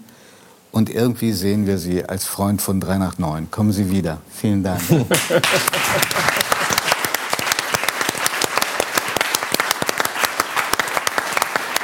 So, Und jetzt muss ich die nächsten Minuten stark mit mir kämpfen, nicht immer Alphonse zu sagen, wie ich es gerade Ah, gesagt habe. Darf ich ruhig Ah, Alphonse sagen, weil eigentlich ist dein Name ja Emmanuel Peter Falvi. Ja, aber das kennt kein Schwein. Alphonse Kann ich das Alphonse sagen? Alphonse ist toll. Sehr schön. Ja. Dann werde ich es so formulieren. Gestern war Alphonse-Tag. Mittwoch war Weltmännertag. Heute ist Uwe Seeler-Tag. Was ist am Alphonse-Tag passiert? Ja, du nennst das Alphonse-Tag. Äh, gestern war für mich äh, ein sehr großer Tag, weil ich habe den äh, Bundesverdienstkreuz äh, äh, bekommen, verliehen bekommen, wie das offiziell heißt. Und das war äh, hammerbewegend. Das war, Da ist es. Hast du es dabei? ja, natürlich habe ich es dabei. Also Warum das trägst du es nicht? klar. Oder darf man es nur zu bestimmten Anlässen tragen? Nicht, so eine nicht Art so orangefarbenen Also, Trainingsjacken. also, Also dazu habe ich was zu sagen, weil äh, ich, ich kam nicht mit der orangen Jacke, ich kam äh, im Anzug. Es war im äh, Hamburger Rathaus ganz offiziell und so. hein. Das ist, du bekommst zuerst einen, einen Brief vom äh, Bundespräsidenten. Ich habe es natürlich nicht geglaubt, denn ich habe alle meine Freunde an, angerufen. Wer hat diesen Fake gemacht? Ist echt nicht lustig und so. Verstehen Bis Sie ich- Spaß? Bis ich, ja, genau, bis ich verstanden habe, nee, stimmt wirklich. Und ähm, so, und dann wird es ganz offiziell und ich dachte, no, ich kann nicht mit der. So, und äh, es waren nicht wahnsinnig viele Leute da wegen Corona, aber schon. Also es gab schon äh, Leute da und ich kam im Anzug und dann hat ein Staatsrat äh, eine Rede, sehr nette Rede gehalten und, und ich sah bei allen Leuten, inklusive Stadtrat, das ganze Rathauspersonal und so, eine große Enttäuschung, dass ich im Anzug war und ähm, habe dann eine kleine Rede halten dürfen, wo ich eigentlich gesagt habe, ähm, unter anderem, wo ich gesagt habe, natürlich sind wir alle jetzt sehr neugierig darauf, ähm, wie äh, sieht es aus auf die orange Jacke. Und äh, äh, kleine Überraschung, ich habe die Jacke dabei. Und auf einmal haben alle applaudiert, die hatten solche Augen. Und die fanden es toll. Und ich habe gesagt, ja, wenn ihr wollt, zieh mich schnell um. Und ich habe mich äh, umgezogen. Und die, die, die fanden es toll. Und Alphonse auf einmal war da. Und, ähm, und dann hat das Rathaus auch noch getwittert, äh, das war wahrscheinlich das erste Mal, dass das auf einen Trainingsanzug dann angepinnt war, aber äh, das war das. Es ist auch noch eine alte, glaube ich, DDR-Trainingsjacke. Das ist oder? eine- Ist das genau. ein Märchen? Nein, Aus dem Fundus des NDR, oder? Das ist ein, ein genau, das habe ich ihm, äh, habe ich schon tausendmal erzählt. Aber das ist, habe ich im, wenn es wirklich wahr. Ich habe in einem Kostümfundus äh, gefunden und ich habe diese Jacke gesehen und dachte, was ist das? Das brauche ich. Und, und dann später habe ich Äh, da erfahren, erkennen Sie diese Jacke wieder aus Ihrer Vergangenheit. Dann habe ich später erfahren, die kommt aus der DDR und die kommt. Ja, aber mir hat sie sehr viel Glück gebracht, diese Jacke. Und äh, die, gibt- die habe ich auch nur einmal tatsächlich. Die ist aus Dederon. Das äh, wissen Sie natürlich, was das ist. Das war der äh, äh, Nylon von der äh, Ja, da DDR. es wunderschöne Anzüge auch für Herren aus diesem Material. Äh, Genau, und diese schöne Jacke auch. Ja. Genau. Das riecht sicher auch Ja. gut, wenn man da reinschwitzt, ne? Ja. Ja. Aber die ist, die ist, äh, die Frisch ist noch sehr gut. natürlich. Ist mit genau. Duft. Also, was ich auf jeden Also wie Fall. trägt man jetzt das Ja, Bundesverdienstkreuz genau. an so Also einer Jacke? erstmal möchte, nein, weil das ist jetzt lache ich und so, aber das ist sehr bewegend gewesen für mich, das zu bekommen. Erstmal, das sieht total schön aus. Wir wollen auch sehen.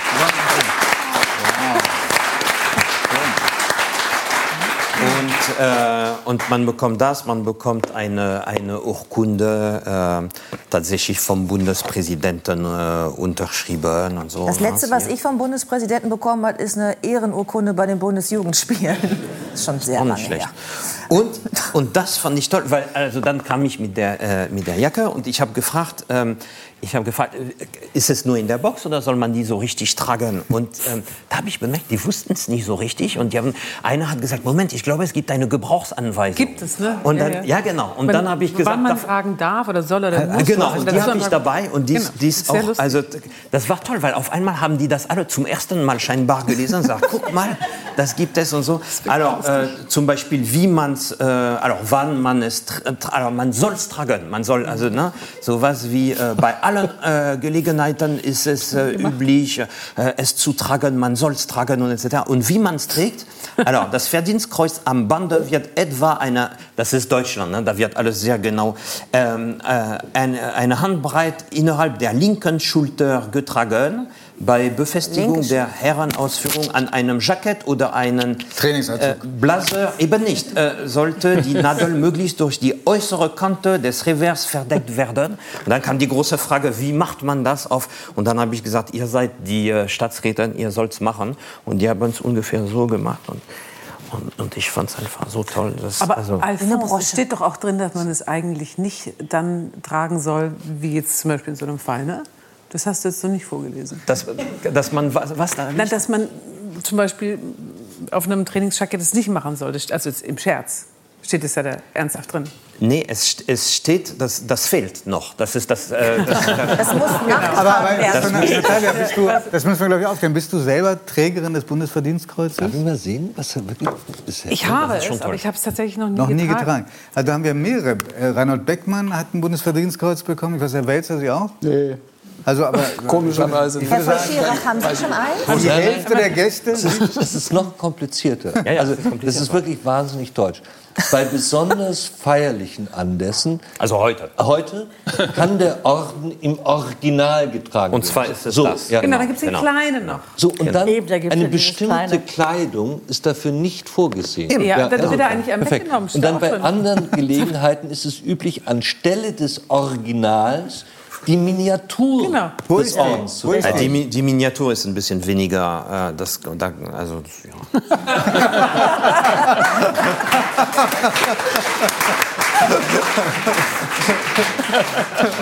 Aber es ist auch, es ist auch übrigens wahnsinnig lustig, weil hier steht drin, wenn man nicht genau weiß, wie es weitergeht, soll man sich an die Ordenskanzlei im Bundespräsidialamt wenden.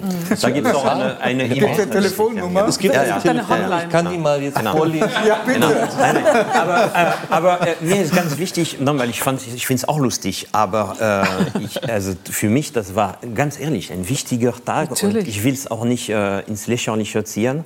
Das war auch ein sehr bewegender äh, Moment. Natürlich mit all diesen kleinen Details und so, aber das ist auch toll. Äh, das war Und es ist nicht die erste Auszeichnung, die du bekommen hast. Ne? Es gesellt sich ja jetzt in einem Jahr dazu, wo du gerade im September auch den deutsch-französischen Freundschaftspreis erhalten hast. ja, das habe ich Es läuft für dich. Ja, ich, äh, ja, also Ja. Ich, bin, ich, bin, ich bin nicht so richtig geil auf Preise und so. Äh, aber deutsch-französischer Freundschaft, das war mir super wichtig. Mhm. Da habe ich gesagt, das ist toll. Und,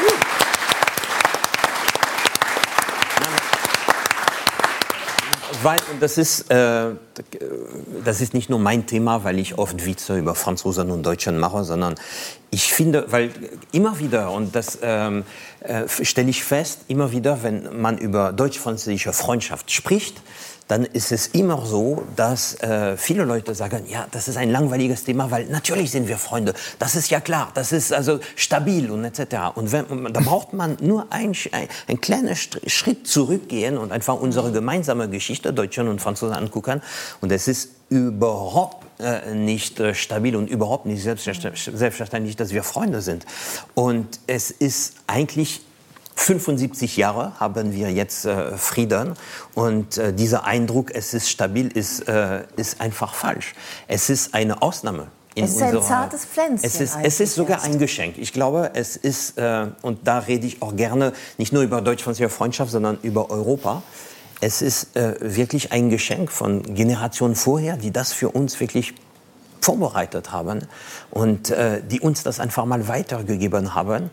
Und eigentlich ein Geschenk, was wir nur leihweise bekommen. Weil es ist, es ist im Moment sehr in zu sagen, Europa nervt, äh, äh, die EU nervt und so. Und das äh, mag auch stimmen. Aber das Allerwichtigste, ja, warum wurde Europa äh, gegründet, ist das. Weil wir uns ständig Kriege in Europa gemacht haben und auf einmal gab es schlaue Leute, die gesagt haben, das reicht. Lass uns, also Kriege können wir richtig gut. Ja, lass uns mal was anderes ausprobieren. Frieden, lass uns mal gucken, wie das funktioniert.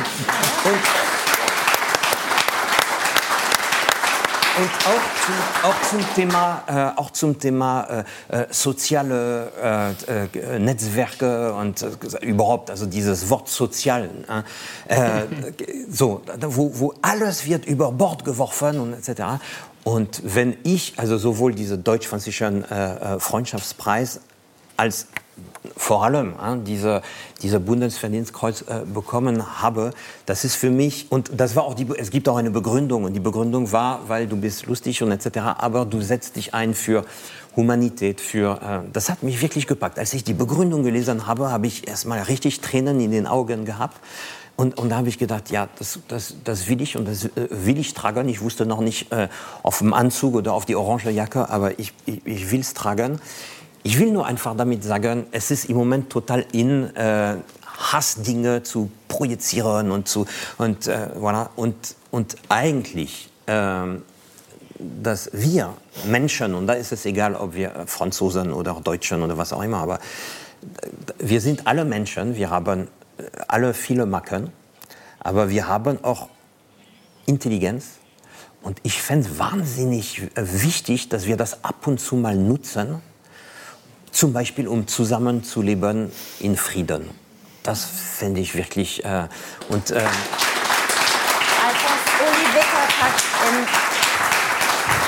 Uli Wickert hat in seiner Laudatio gesagt zum deutsch-französischen Freundschaftspreis, dass ähm, du stets den Blick auf die normalen Leute hast und dass du für Völkerverständigung sorgst, auch indem du einfach ja, den ganz normalen Menschen in den Blick nimmst. Die, und ich es liebe die ja, normale auf Menschen. das Einzelne runterbrichst, ja. ja. eben von der Gesamtheit, von einer anonymen Masse auf, das, auf den Einzelnen gehst. Und wir würden unglaublich gerne jetzt noch mal reingucken in eine Umfrage, die du gemacht hast, denn dafür bist du ja berühmt geworden, die man auch äh, abrufen kann auf einer Internetplattform, die du Le Freundeskreis nennst, wo sich Menschen treffen können, die auch für Völkerverständigung sind und die äh, eben positiv in den Tag starten wollen und vor allen Dingen in die Woche, weil jeden Montag gibt es neue Geschichten. Und wir schauen jetzt rein äh, in die Umfrage und du erzählst uns dann, wer das ist. Das sind interessante Menschen, die wir jetzt kennen.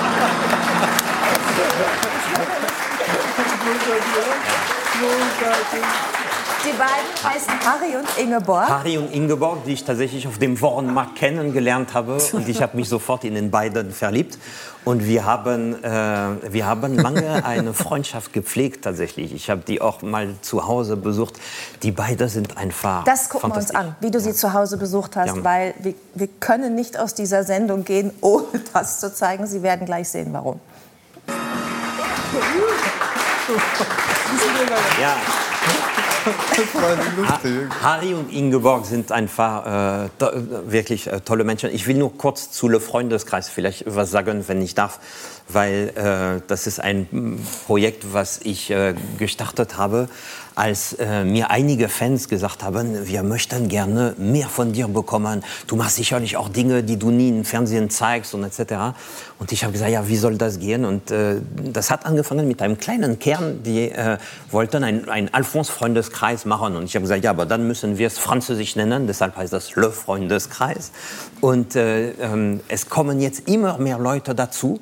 Und die Idee ist tatsächlich, dass diese Menschen, und das finde ich wirklich toll, machen äh, neue äh, Geschichten, ich liebe es, Geschichten zu erzählen, neue Geschichten möglich, sowohl inhaltlich, weil die schlagen vieles vor, als auch äh, finanziell. Die geben alle ein bisschen Geld, damit äh, ich neue Geschichten, und zwar, die kommen nicht im Fernsehen und so, sondern nur in Le Freundeskreis, und man kann es sich auch leisten. Es kostet 1 Euro, glaube ich, ne? das, das, zu werden. Ja, genau. Also es, es, kostet, wie man will letztendlich. Also wenn alle 1 Euro zahlen, können wir es nicht mehr machen.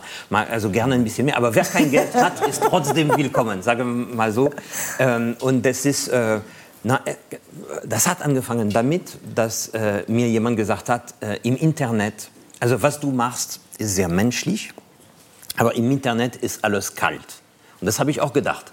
Ich habe gedacht, menschliche Nähe im Internet geht Ja, wir haben ja gerade drüber gesprochen. Ja. Mhm. Und, ähm, und es passiert im Moment was mit Le Freundeskreis, wo wir dabei sind, wirklich zu beweisen, richtige Nähe, vielleicht sogar noch mehr, als wenn ich auf der Bühne stehe oder zumindest genauso viel, äh, geht es. Wir, äh, zum Beispiel, als ich den äh, Bundesverdienstkreuz bekommen habe, wir haben ein kleines äh, Live-Ding gemacht, wo les Freundinnen und les Freunde, das sind die Mitglieder, äh, live sehen konnten. Die haben dann Dinge kommentiert und etc. Und jetzt am Montag natürlich wollen die wissen, wie war das? Äh, und, voilà, es gibt einen ein großer Austausch.